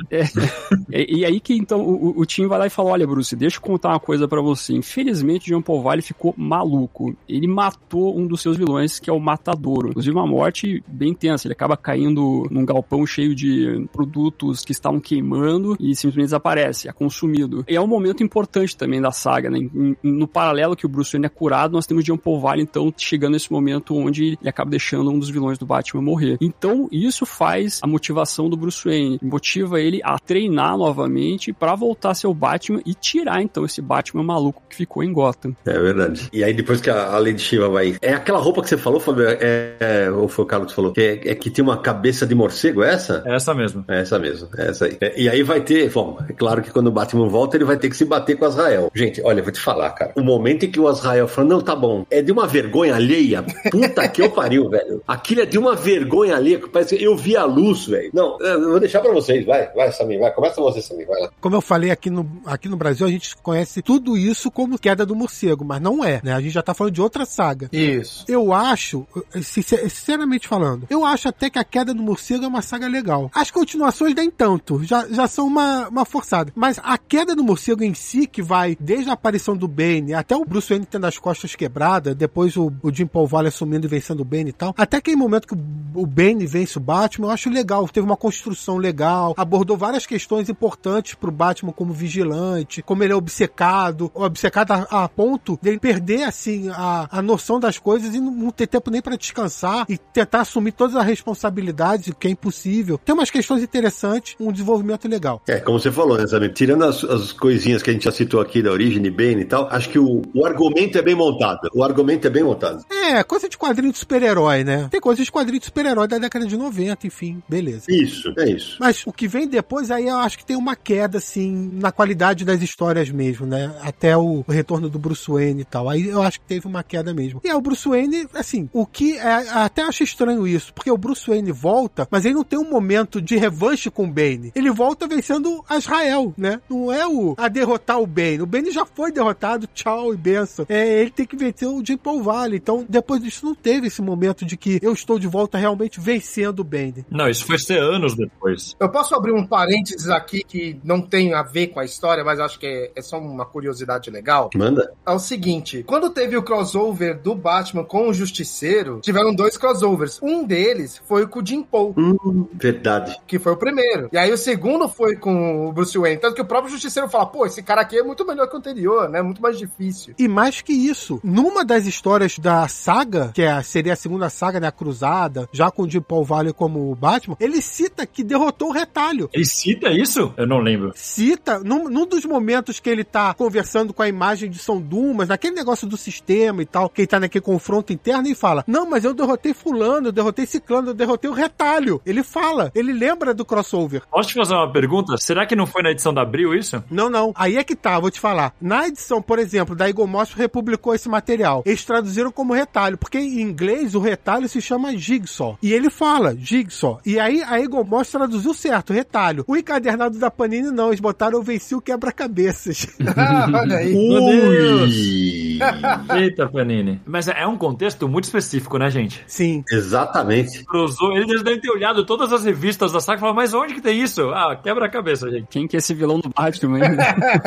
Quem que é esse vilão do Batman? Pesquisou em todas as Wikipédias sobre Batman. Não, mas é engraçado porque Jim Paul, ele não, praticamente não se encontrou com mais ninguém do universo DC enquanto ele foi Batman, né? Ele, ele, nem como Azrael depois, mas ele como Batman mal se encontrou. Ele, acho que teve uma história com os Renegados, que acho que nem saiu no Brasil, e tem essa história com o Justiceiro. E é isso, sabe? É, e- máximo tem, é, é, se eu não me engano, eu não lembro agora se foi gerações que mostram o encontro. Nas gerações, não, aquele. As duas faces da justiça. As duas faces da justiça, é isso. É. Aliás, uma minissérie bem legal, hein? Bem boa, bem boa, que nunca mais saiu no Brasil. É verdade. É, mas aí é retcon, né? Histórias depois que mostram se encontrando. Porque é bem legal essa história. Nessa, as duas faces da justiça que você tá falando, o Batman do Jim Paul Valley se encontra com. Não é com o Superman Clark Kent, é com um dos que, daqueles quatro. Era o erradicador, não era? Com o Erradicador. É, isso aí, não é? Não, é o. São, são duas histórias. Uma história é o, o Jim Paul Valley encontrando. Aliás, uma história é o Batman encontrando com os quatro Supermans é, que ressuscitaram. É. E aí depois a história seguinte é o, é o Superman recém-ressuscitado de Mullets encontrando Jim Paul Valley. Isso, é isso aí. É bem legal, é bem legal. Mas assim, ele não teve encontro. É curioso não ter tido nada da Liga da Justiça, nada, nada, nada. Ninguém citou isso direito, sabe? Era bem independente. É, ficou bem concentrado, tipo, no universo Batman, né? Não expandiu tanto, assim. Acho que foi mais por isso. E no Justiceiro.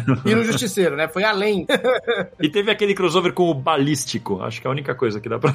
Nossa senhora. Bloodlines. Enfim, mas aí é tão específico que não importa muito. Ô Samuel, você deu toda essa volta pra tentar justificar. Não, pra justificar não, porque aquele, é, do confronto do Batman com o Azrael, né? Com o Jim Paul Valley, não é isso? Eu posso defender, eu gosto dessa história, cara. Ah, não, vai, então vai. A bola é sua, Carlão, vai lá. Eu tenho que ser honesto aqui. Eu reli Queda do Morcego algumas vezes, né? Tem dois momentos da saga que eu gosto muito. Assim, ele tem aquele meio que tem uma ou outra história legal tal, mas como saga mesmo, eu gosto muito do começo, que acho que é que todo mundo gosta, que é ele enfren- o Batman Bruce Wayne ainda enfrentando cada vilão e ele se ficando exausto e sendo quebrado. Isso é muito legal. O começo de Impor até o quebrar o Bane é legalzinho, mas não é tão incrível. E eu gosto muito da reta final, quando eles estão naquela ponte se enfrentando, o Asa Noturna entrando na equipe, a Mulher Gato lá naquele helicóptero. As histórias da Mulher Gato são ruins, mas essa parte é legal. E até aquele negócio deles entrando no túnel e aí mostrando como aquela armadura toda, aqueles equipamentos não são nada se não tem uma mente como a do Bruce Wayne por trás, né? Então ele ia associando muito a origem, né? Porque eles entram, a, a batalha acaba indo, acaba virando só o Bruce Wayne e o Jim Paul dentro da Batcaverna, os dois vestidos com suas roupas de Batman. E aí o Bruce Wayne lembra do túnel que ele caiu quando é criança, que mostra ali no Cavalo das Trevas e tudo, que o pai dele tampou com uma tábua de madeira, né? E ele lembra que aquilo ainda tá lá. Então eles entram por um túnel estreito, que vai subindo pela parte de cima da Batcaverna, e eles vão entrando cada vez mais, mais estreitando o túnel até o fundo, e aí o, o- Bruce Wayne na frente e o Jim Paul vai tendo que tirar parte da armadura pra conseguir caber, porque é muito estreito. E quando ele chega lá no final, ele tá basicamente só com a máscara. E ele tá com aqueles filtros pra luz, né? Pra enxergar no escuro. E aí quando eles chegam lá no fundo, o Bruce Wayne ele tira a tampa e entra aquela luz forte e cega o Azrael, que ele ainda tá com a lente. Só falta vir a música. É, e eu acho, eu acho bonito isso. É brega pra cacete, mas eu acho legal, assim. Eu não gosto, eu não gosto, cara. Porque aí acaba com o Azrael, tipo, meio que aquele negócio caiu com o joelho em terra e chorou, sabe? Teve uma catarse ali, aquela coisa bem clichê. E o Bruce Wayne voltando pra caverna, assim, sendo agora eu sou o Batman de novo, né? Eu acho bonito, eu acho bonito. É meio metafórico também, porque, é, como você falou, né? Ele tem esse. O, o, o buraco que o Batman caiu, que encontrou a Batcaverna, né? E o John Paul ele acaba saindo da Batcaverna por esse buraco, né? É como se o local onde o Bruce Wayne caiu e se tornou o Batman fez com que o Azrael deixasse de ser o Batman, porque ele encontra a luz saindo por esse túnel, né? Então você vê uma coisa elaborada nesse sentido, o simbolismo que envolve esse momento, né? Mas é claro que a construção, o roteiro em si, ele é meio estranho. Se eu não tô enganado, acho que foi o Denis O'Neill tá, que escreveu essa história. Posso estar errado aqui. Mas eu acho que vale mais pelo simbolismo dela do que é o Azrael, o John Paul deixando de ser o Batman e agora o Bruce Wayne reassumindo então o seu manto. É uma coisa dele vencendo o sistema e ele caindo em si de novo, né? Enfim. Sim, sim, exatamente. Eu entendo o simbolismo, eu acho legal, acho bonito, mas eu acho bem. É, sabe? Bem, bem merda, na verdade, assim. Porque, tipo, É. o cara fez um monte de coisa, o cara, tipo, sabe, assumiu um manto que não era dele, matou um monte de gente, ele deixou de ser o John Lennon loiro pra ser uma versão, tipo, quase do Aquaman, tá ligado? Então, tipo, sabe? Aí do nada ele. Ah, é, é verdade, né? Ah, vou ficar bom de novo. É, é meio. Né? É, é nessas horas, sabe, que eu falo que universo de super-herói a gente gosta, não, mas é tudo corno, amigo. É todo mundo corno. Aí, não, ah, eu errei, mas tudo bem, eu te perdoo, vem pra cá, volta pra aqui. É, é isso. O Jim Paul Valley, Azrael, depois que acabou todo esse arco de histórias da queda e do retorno do, do Bruce Wayne, e o Jim Paul Valley deixa de ser o Batman, ele ganha uma revista mensal. A revista do Azrael dura 100 números, E tinha momentos muito bons, cara. escritas pelo Danny O'Neill, que é o criador do personagem. No final da série, tem lá uma história que ele morre, aparentemente morre. Inclusive, essa história é desenhada pelo brasileiro brasileiro Sérgio Cariello. E engraçado é que depois disso, o Azrael meio que dá uma sumida da DC. Você não vê mais ele sendo explorado, mencionado. Ano passado saiu uma minissérie nova do Azrael pela DC, uma minissérie em seis partes, chamada até A Espada de Azrael também. Mas durante todo aquele período de Novos 52, reformulação, cara, Azrael depois de 2003, 2004, ele meio que puff. Então, mas um pouco antes de 952, teve um. Acho que uns dois anos antes, teve um novo Azrael. Sim. O Michael Lane. Que era um outro cara, era uma outra parada. Era o caçador, não era? Acho que era. O caçador, um cara que foi caçador daquele caçador, tipo, que teve a caçadora também, a. Isso, acho que sim. E- Ele vira o Azrael. E aí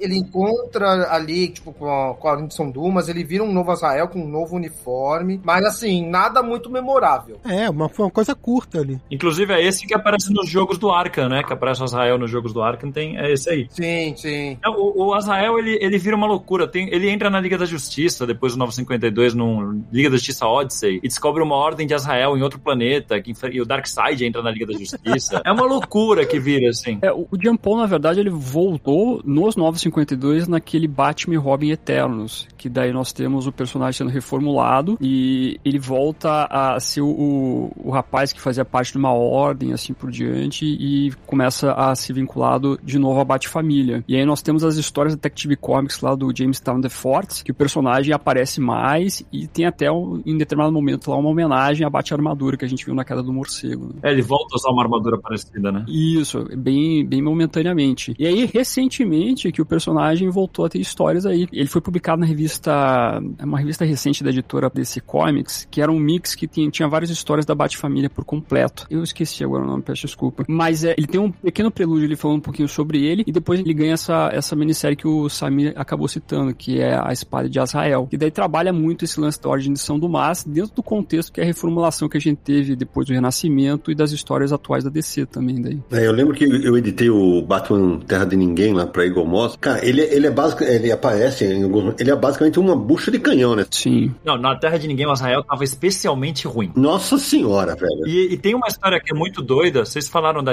da revista do, do Azrael ter durado até o número 100, escrita pelo Danny O'Neill. Tem uma entrevista que eu já vi do Danny O'Neill que ele comenta que ele tava muito doente naquela época, o Danny O'Neill. E ele começou a delirar com o Azrael matando ele. Caramba. Então ele escreveu a morte do Azrael e meio que tirou isso do, do caminho, sabe? Olha só. Foi meio uma coisa meio doida da cabeça dele, assim, tipo, que ele, ele tava lidando com a morte e, e ele sentiu que o Azrael tava fazendo mal pra ele, aí ele matou o personagem. Caralho. Sim, é- é depois do, do, do ataque cardíaco dele também, né? Ele Entendi. tinha passado por problemas importantes na vida. É, é, é realmente é uma revista que durou bastante tempo, mas tem muitas loucuras também na revista do Azrael. É, lá é- a gente descobre que ele foi gestado por uma gorila gigante, uma coisa assim. É, aí começa umas doideiras, cara, que, sabe, assim. Mas tem seus momentos, tem seus momentos. Tem, tem momentos legais, mas tem outros momentos aí, tipo esse que, pelo amor de Deus, cara. I will show you where I have made my home. Then I will break you. Ó, eu lembrei aqui que teve uma. A gente tá falando das aparições do Batman do Jim Paul Valley. Ele apareceu rapidamente naquela história que são na revista do Superman, quando a Liga da Justiça se reúne pra decidir o que, que vai fazer com Cold City, que Cold City tinha sido destruída no final do retorno do Superman. Aí o, o Superman vai até Gotham pra chamar o Batman pra ele se reunir com o restante da Liga pra ter essa reunião pra ver o que, que eles vão fazer e ele se nega aí. Então, ele aparece uma página, duas páginas, uma coisa do tipo. Só pra justificar, né? Não, e isso, é, isso foi legal você citar isso, né? Porque durante essa fase, ele não integra a liga, né? Não. E aí vai, vai o super-homem, vai lá, vai, então, ó, eu sei que você não é o Bruce Wayne, mas vem aqui decidir, você é o Batman, né? Eu, Puta caralho.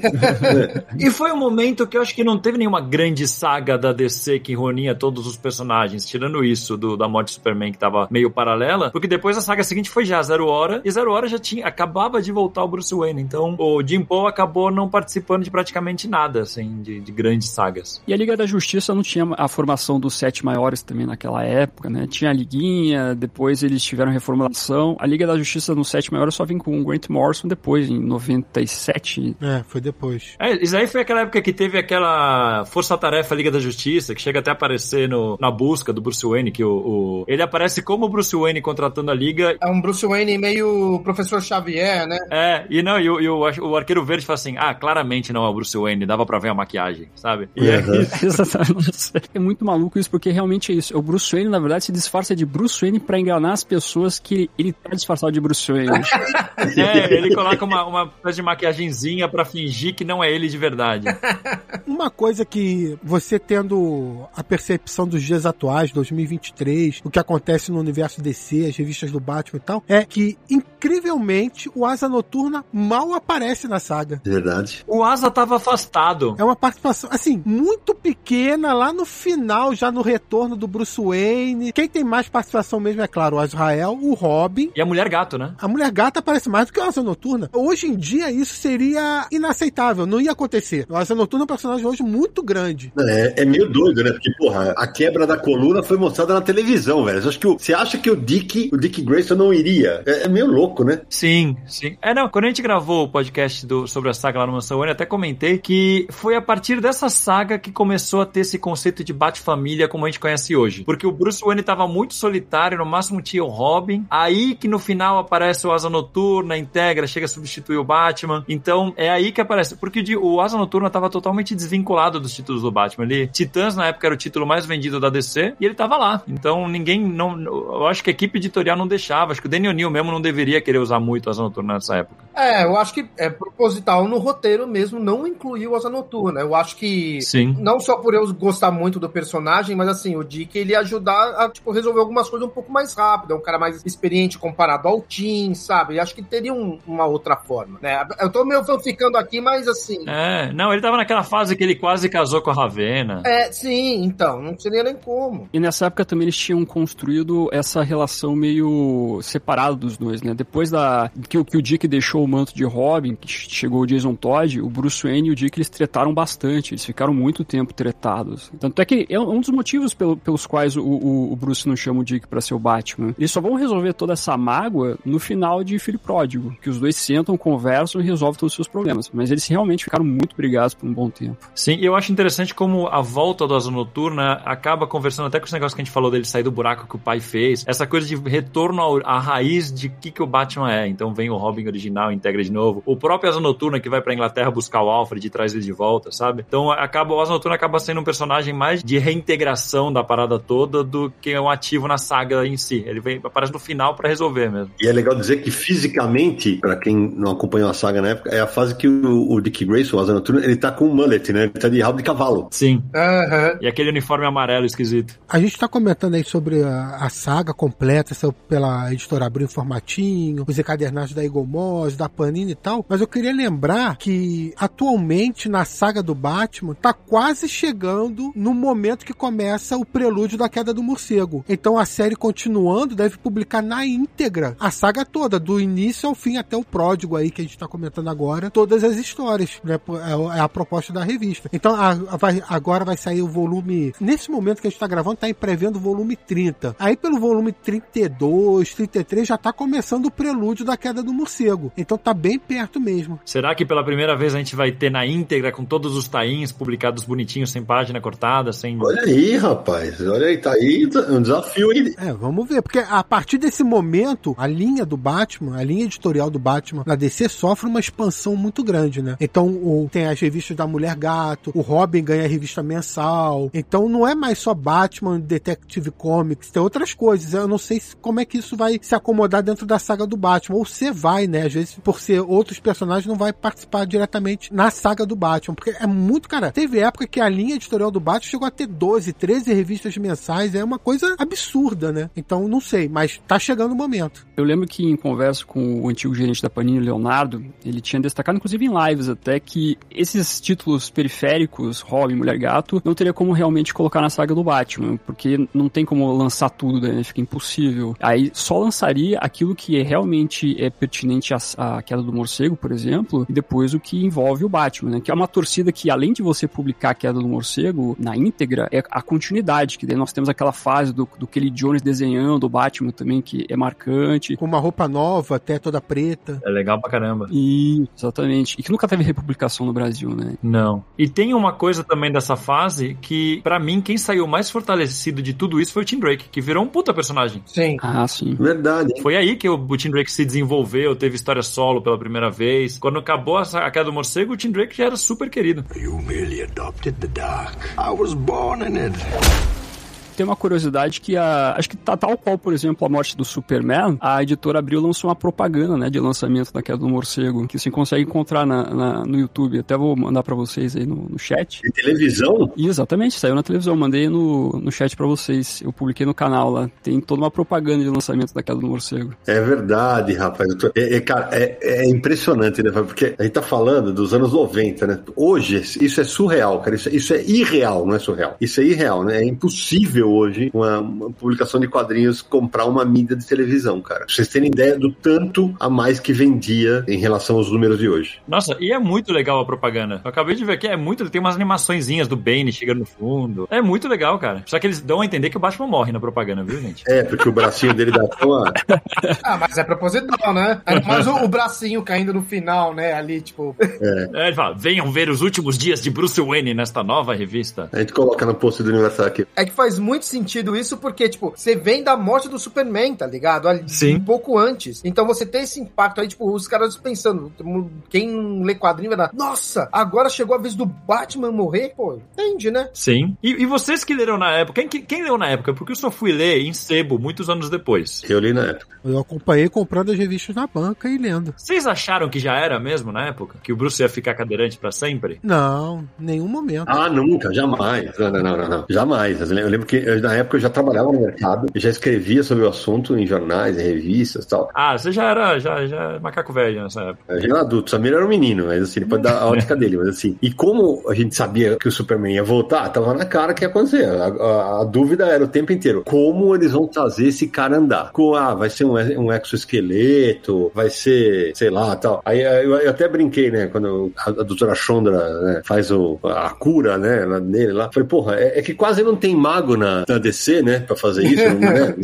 Não tem a Zatanna, não tem o, o Senhor Destino, não tem, não. Então vamos chamar a Chondra, né? Eu, o que eu lembro de ler a- essa saga acompanhando todos os meses na banca e tal, é que eh, eu não sei se era percepção da idade ou da maneira que foi publicado. Eu tinha eh, a impressão que a saga era muito maior do que realmente é. E olha que a saga é grande, dois anos de histórias, como a gente falou. Mas por algum motivo ela me pareceu muito mais extensa lendo os formatinhos da Abril na época. Como eu tinha falado da morte Superman, a morte do Superman foi, se você parar pra pensar, ela é bem estruturada. É a morte, funeral e retorno, são três arcos, todas elas publicadas nas quatro revistas mensais do Superman. Tanto que cabe num ônibus ali, beleza. A queda do morcego, não. A queda do morcego, ela meio que vai pra todo lado, assim. Ela acontece de várias maneiras durante um período de tempo muito maior, em revistas que não são só do Batman. E então ficou essa impressão de que é uma saga mais confusa de acompanhar. Mas parando pra pensar agora, refletindo, olha só, refletindo agora nesse momento, talvez pra mim tenha sido mais fácil entender a morte e o retorno porque foi publicado como especiais e minisséries separado da revista mensal. Faz sentido. Bem pensado. E quanto à queda do morcego, como eu disse, a Abril chamou tudo queda do morcego, apesar de não ser tudo a queda do morcego, mas, né, nas revistas mensais, não sei o que, enquanto a morte era ali. Um encadernado, uma minissérie, tudo bem compreensível. Pode ser isso também, a minha percepção pode ser por causa disso. Acho que uma coisa que a gente eh, acabou não mencionando e que talvez valha a pena é que na fase que o, o Jean Paul Valley a- assume, né? Como é que é a relação dele com os vilões do Batman, né? Porque, porque vamos combinar, né? Porque os, os vilões clássicos do Batman foram abandonados pra- quase. Eles foram, eles foram meros coadjuvantes na, na queda do morcego. E quando o Jean Paul Valley começa a enfrentar, por exemplo, Coringa, Crocodilo, eu não lembro se ele enfrenta e tal. Como é que é a relação dos vilões com ele? Porque todo mundo deve falar, porra, é, esse aqui não é o cara que eu enfrentava, né? Tem um especial que eu acho muito interessante que a gente acabou não citando, que chama A Morte do Batman, o filme. Ah, pô, com Coringa. Que é a história, é a grande, o grande encontro do Jim Paul Valley com o Coringa, porque o, o Coringa, ele tá de rabo de cavalo na época também, tava na moda, é isso? Uns 90, né? E ele decide que ele vai fazer um filme do Batman morrendo, e ele vai filmar. Só que aí ele fica puto, porque ele fala, pô, mas esse não é o Batman, quem é esse maluco aqui, cara? Esse não é o Batman, sabe? Ele fica inconformado. Mas é uma história bem legal, é o, é o Graham Nolan desenhando o Coringa, que é sempre incrível. Se eu não me engano, essa edição saiu pela Abril numa Super Powers também. Sim. 36. E chamou, inclusive, a morte do Batman, alguma coisa do tipo, já pra chamar a atenção. E aí, o que também era uma brincadeira do Chuck Dixon com aquele lance de que o Batman toda hora tava ganhando filme no cinema. Desde 89 com o Tim Burton, depois os outros Batmans do Schumacher e tudo mais, e ele falou assim, pô, já que o Batman no cinema tá tão em voga, vou né, fazer isso aqui dentro numa brincadeira. Era o começo do Batman tá muito na mídia, né? Porque isso aqui é 95, 92 teve o Batman Retorno, tudo. Então acabou. E nos Estados Unidos saiu em 94, né? Isso aqui. Então tava muito em, em voga esse negócio do Batman no cinema. E na época tinha o Batman Animated bombando também, né? Melhor desenho do Batman ever. Aliás, você me lembrou de uma coisa, Carlos. Essa saga tem algumas curiosidades e easter eggs. Uma delas é que eles fazem menção à série animada do Batman, logo no início, no prelúdio. Com o Harold, né? É, eles fazem uma brincadeira com o desenho animado do Batman. Sim, eles mostram. Tinha, na época, o Batman tinha um, um ajudante na Batcaverna, que era tipo um. Era o Harold, que era um faz-tudo da Batcaverna, que era mudo e tal. Outro personagem que sumiu, né, o Harold. Sumiu depois do terremoto. Ele morreu em silêncio, né? É, ele morreu em silêncio e volta a aparecer no, no, num saga, uma saga lá do, do Scott Snyder. Enfim, não vale a pena lembrar disso. é mostrado que Harold criou o desenho animado do Batman na caverna. Nossa, não lembro, eu não lembro disso, velho. Mostra num quadro, assim. É, é uma coisa de uma página só, é só uma brincadeira que eles fazem mesmo. Sim. E na época tinha o, o- a revista Batman Desenho da TV, que eu já ouvi, gente, eu teria que confirmar com as pessoas, falar que na época chegou a vender até mais que a revista normal do Batman. E ela era anunciada como venha ver as histórias do Batman original em Batman Desenho da TV. Porque como era Jim Paul Valley na revista normal, o Desenho da TV virou a revista O Refúgio da galera que queria ver o Bruce Wayne. Olha isso, velho. É, eu não, não saberia dizer se vendeu mais não, mas fica a curiosidade aí. Mas fez muito sucesso essa revista na época e chegou a ter a história da queda do morcego enfiada lá no meio, não sei porquê, nessa revista. I will show you where I have made my home. Then I will break you. Olha só, umas curiosidades e uns easter eggs dessa saga. Acabei de falar da série animada, que brincam com o lance da série animada. Eu comentei sobre o retalho, né, do Justiceiro. Teve o lance da capa também, do, do, Kelly Jones, inspirada numa do Frank Frazetta. Mas, ó, na primeira edição de Liga da Justiça e Batman, a editora abriu mete na quarta capa o spoiler do novo Batman. Já começa ali. Em breve, nessa revista, o novo Batman. Caraca, Aí tá lá o Batman de armadura, de Paul Valley. não lembrava disso, cara. Quer dizer, tirou a surpresa. Tá na quarta capa, tá lá. O novo Batman só ia aparecer um ano depois nas revistas, mas meteram spoiler na quarta capa.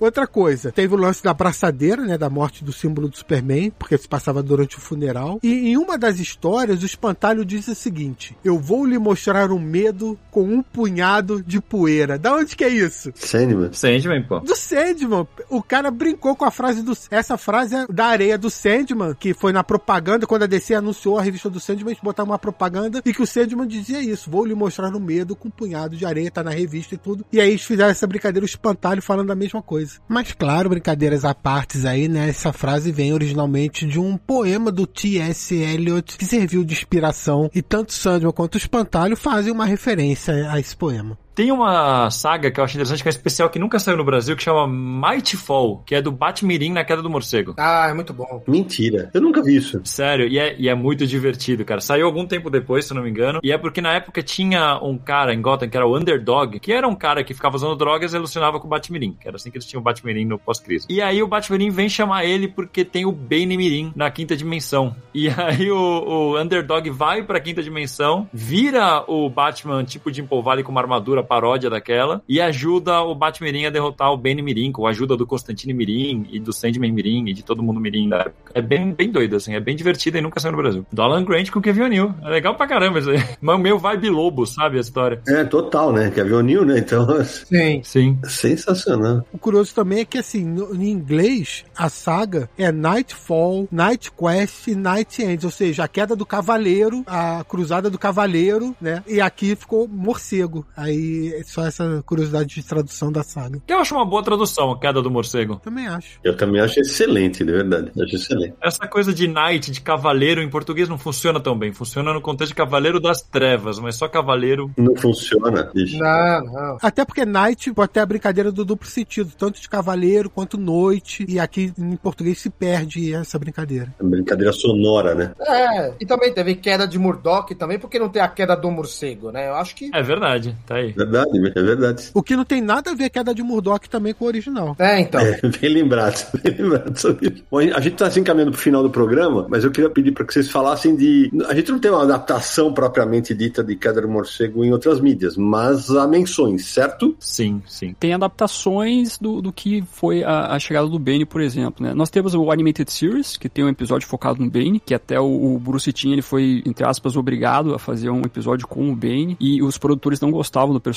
tanto que quando você assiste esse episódio, vocês veem que ele, ele dá uma tirada de sarro com o Bane ali, né? Torna um personagem bem menor do que aquilo que foi nos quadrinhos, né? E é bem feio, né? É, ele é bem, bem mais ou menos, assim. Tem até a cena icônica do Bane levantando o Batman pra quebrar, mas esse momento que acaba sendo diferente envolvendo os quadrinhos. Você teve mais recentemente, recentemente entre aspas, mas teve em 2012 o filme do, do Nolan, que é o Cavaleiro das Trevas Surge. Tem a apresentação do Bane e o Batman é quebrado lá também, né? Sim. É, ali é uma mistura de várias sagas do Batman daquela época, né? Sagas dos anos 90, né? É, Queda do Morcego, Terra de Ninguém, né? Tem várias coisas ali, né? exato. Esses são os mais marcantes, mas o Bane ele começou a aparecer bastante na- em, em outras mídias. Ele apareceu em The Batman em 2004 também. Vocês falaram de Batman eternamente? O Batman Robin, você disse? Tem o Batman eternamente, a gente citou rapidamente que ele é o Baned from Humanity. Que é o... From Humanity. ai, ai. No Batman eternamente, ele é um palhaço capanga da Era Venenosa. né? É, ele é um fortão burro, criado pelo Homem Florônico né, no, no filme. É, exatamente. Nossa senhora. Que é feito pelo Lionel Luthor, o mesmo ator. Ai, ai, ai. Vou te contar, viu? Se a gente for começar, né? Porque ele é o pai do. Do Silvana. do Silvana. É o mesmo ator. Sim. E tem também uma adaptação para jogos que é o Batman Arkham Origins, onde o Bane tem uma participação muito importante ali. Ah, verdade. Que às vezes tem algumas referências. Não tem necessariamente o Bane quebrando o Batman. Tem algumas referenciazinhas do momento que o Batman é levantado ali pelo Bane, mas é um personagem que acaba tendo uma relevância ali, né? Com o uso do veneno e assim por diante. É o primeiro momento que ele se conhece, inclusive, ali dentro dessa franquia do Batman, da série Arkham. Essa coisa do Bane levantar o Batman e quebrar ele acabou virando referência em muitos lugares. A gente já citou o Rick and Morty lá atrás. Na própria DC, ele mata o mestre judoca fazendo exatamente a mesma coisa ali na crise infinita. Aham. Tipo, agora estou de volta. Bom, É, e aí ele quebra o judoca do mesmo jeito. E tem uns episódios do Frango Robô, sabe aquela animação que tinha do, do Cartoon Network? Isso, exatamente. Que aparece o Bane, tipo, sei lá, o Batman e o Robin, então, ah, vamos resolver esse caso. Ele, olha o Bane. Aí o Bane entra, pega o Batman, quebra ele, joga no chão, e aí toca uma musiquinha, tipo, tchu tchu tchu tchu tchu, Bane. Aí ele faz assim, mexe as mãos, faz uma jazz hands e vai embora. E é isso, o Bane fica aparecendo de vez em quando pra fazer essa gag. Ele pega alguém, quebra e vai embora.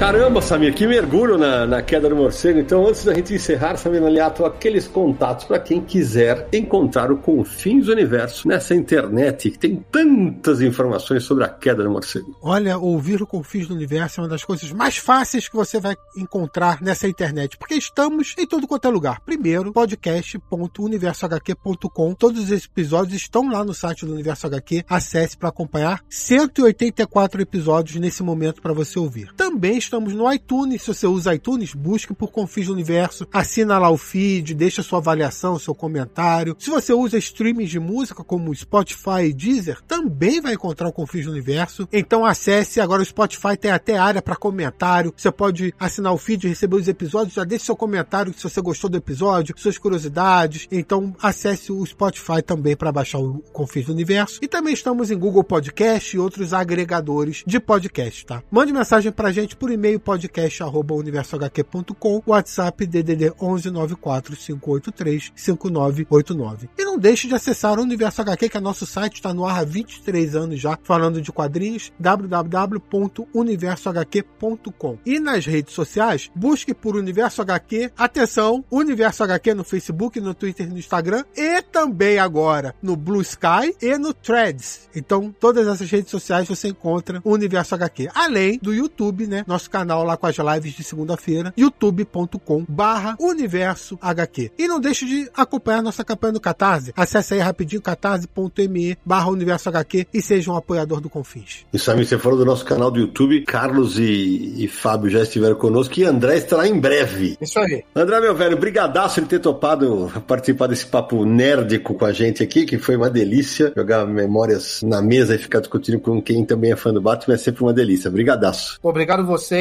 Prazer aqui participar novamente, né? Ainda mais falando de Batman com colegas tão maravilhosos e que sabem muito bem sobre essa saga, né? E fica o um recado aqui final de que aquela do morcego, ela é uma saga no geral que ela é ruim, mas ela tem momentos muito épicos que ficaram na história do personagem, né? Então, gostamos aqui do papo. Se quiserem saber mais, a gente fez podcast lá no Mansão N, tem o texto do Fábio também e nos encontramos de novo por aí. Valeu, abraços. Valeu. Carlão, obrigado, meu velho, de ter topado mais esse. Estamos gravando em pleno sábado de manhã, agora estamos perto da hora do almoço. Obrigadão por ter topado. Que sempre um prazer aqui, daquela madrugadinha para gravar aqui.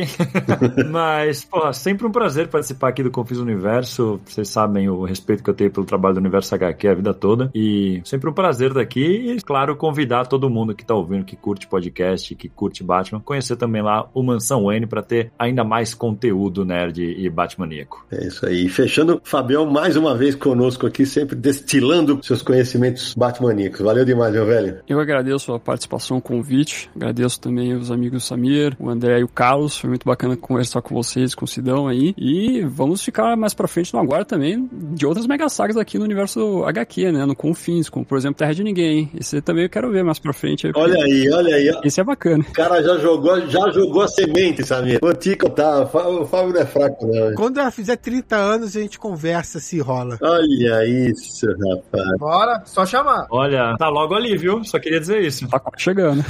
tá na boca. Então agradeço novamente e convido os amigos a dar uma olhadinha também lá no canal Caverna do Morcego. Se quiser procurar qualquer coisa envolvendo é, a queda do morcego, é só colocar Caverna do Morcego e Queda do Morcego ao mesmo tempo lá no YouTube, que vocês acham bastante conteúdo pra dar uma pesquisada. É isso aí. Sabendo, Aliato? Cara, obrigado, André, Carlos e Fábio aí por engrandecer esse episódio falando dessa tão clássica, histórica saga do Batman que marcou época para todos os leitores. Valeu aí, 30 anos da Queda do Morcego. Obrigado também nossos ouvintes, nossos apoiadores, aquele eterno agradecimento para vocês. É, e vamos falar muito mais sagas comemorativas aí, porque tem muita coisa pela frente. Bom, eu vou terminar agradecendo a todo mundo que nos apoia, esse trio fantástico que teve conosco hoje aqui, Fábio, Carlos e André, a Samir, deixar um abraço aqui pro Sérgio Panarello que não tá nesse episódio, e torcer para que o Batman continue, entre aspas, no veneno nos seus quadrinhos para proporcionar muitas sagas que serão comentadas e relembradas no futuro. E a gente se encontra no próximo episódio de Confins do Universo!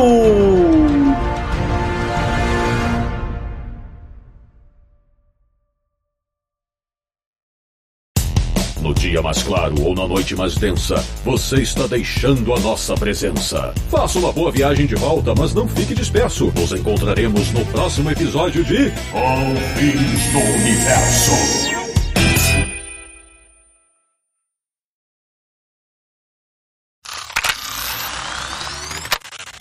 E o Sidney caiu. Vamos esperar um pouquinho. Ih, cara, eu acho que o Sidney caiu total, porque nem mensagem ele tá recebendo. Vixe, caiu a internet Vixe. lá, será? Ih, caiu a internet lá. Ih, mas estranho, não tá nem recebendo. Ah, agora ele recebeu uma mensagem.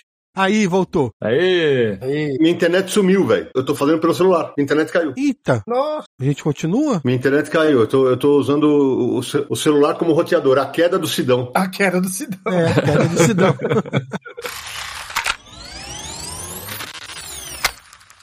Senão, Oi. É, você falou aí do Jim Paul Valley. Toda vez que eu ouço o nome Jim Paul Valley, eu lembro de Volta pro Futuro. Ué, por quê? Por causa da, da, da onde ele mora lá, Rio Valley. Não sei porquê, sempre. Ah, olha só. Eu sempre faço essa ligação, cara. Cara, outro dia eu tava vendo um vídeo que eles chamaram de Jean-Luc Picard sem querer, o cara falou.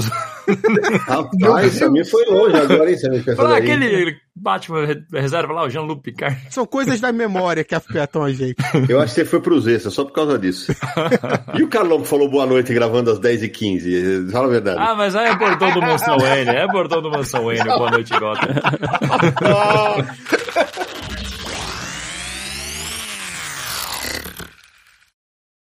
Este podcast foi editado por Radiofobia, podcast e multimídia.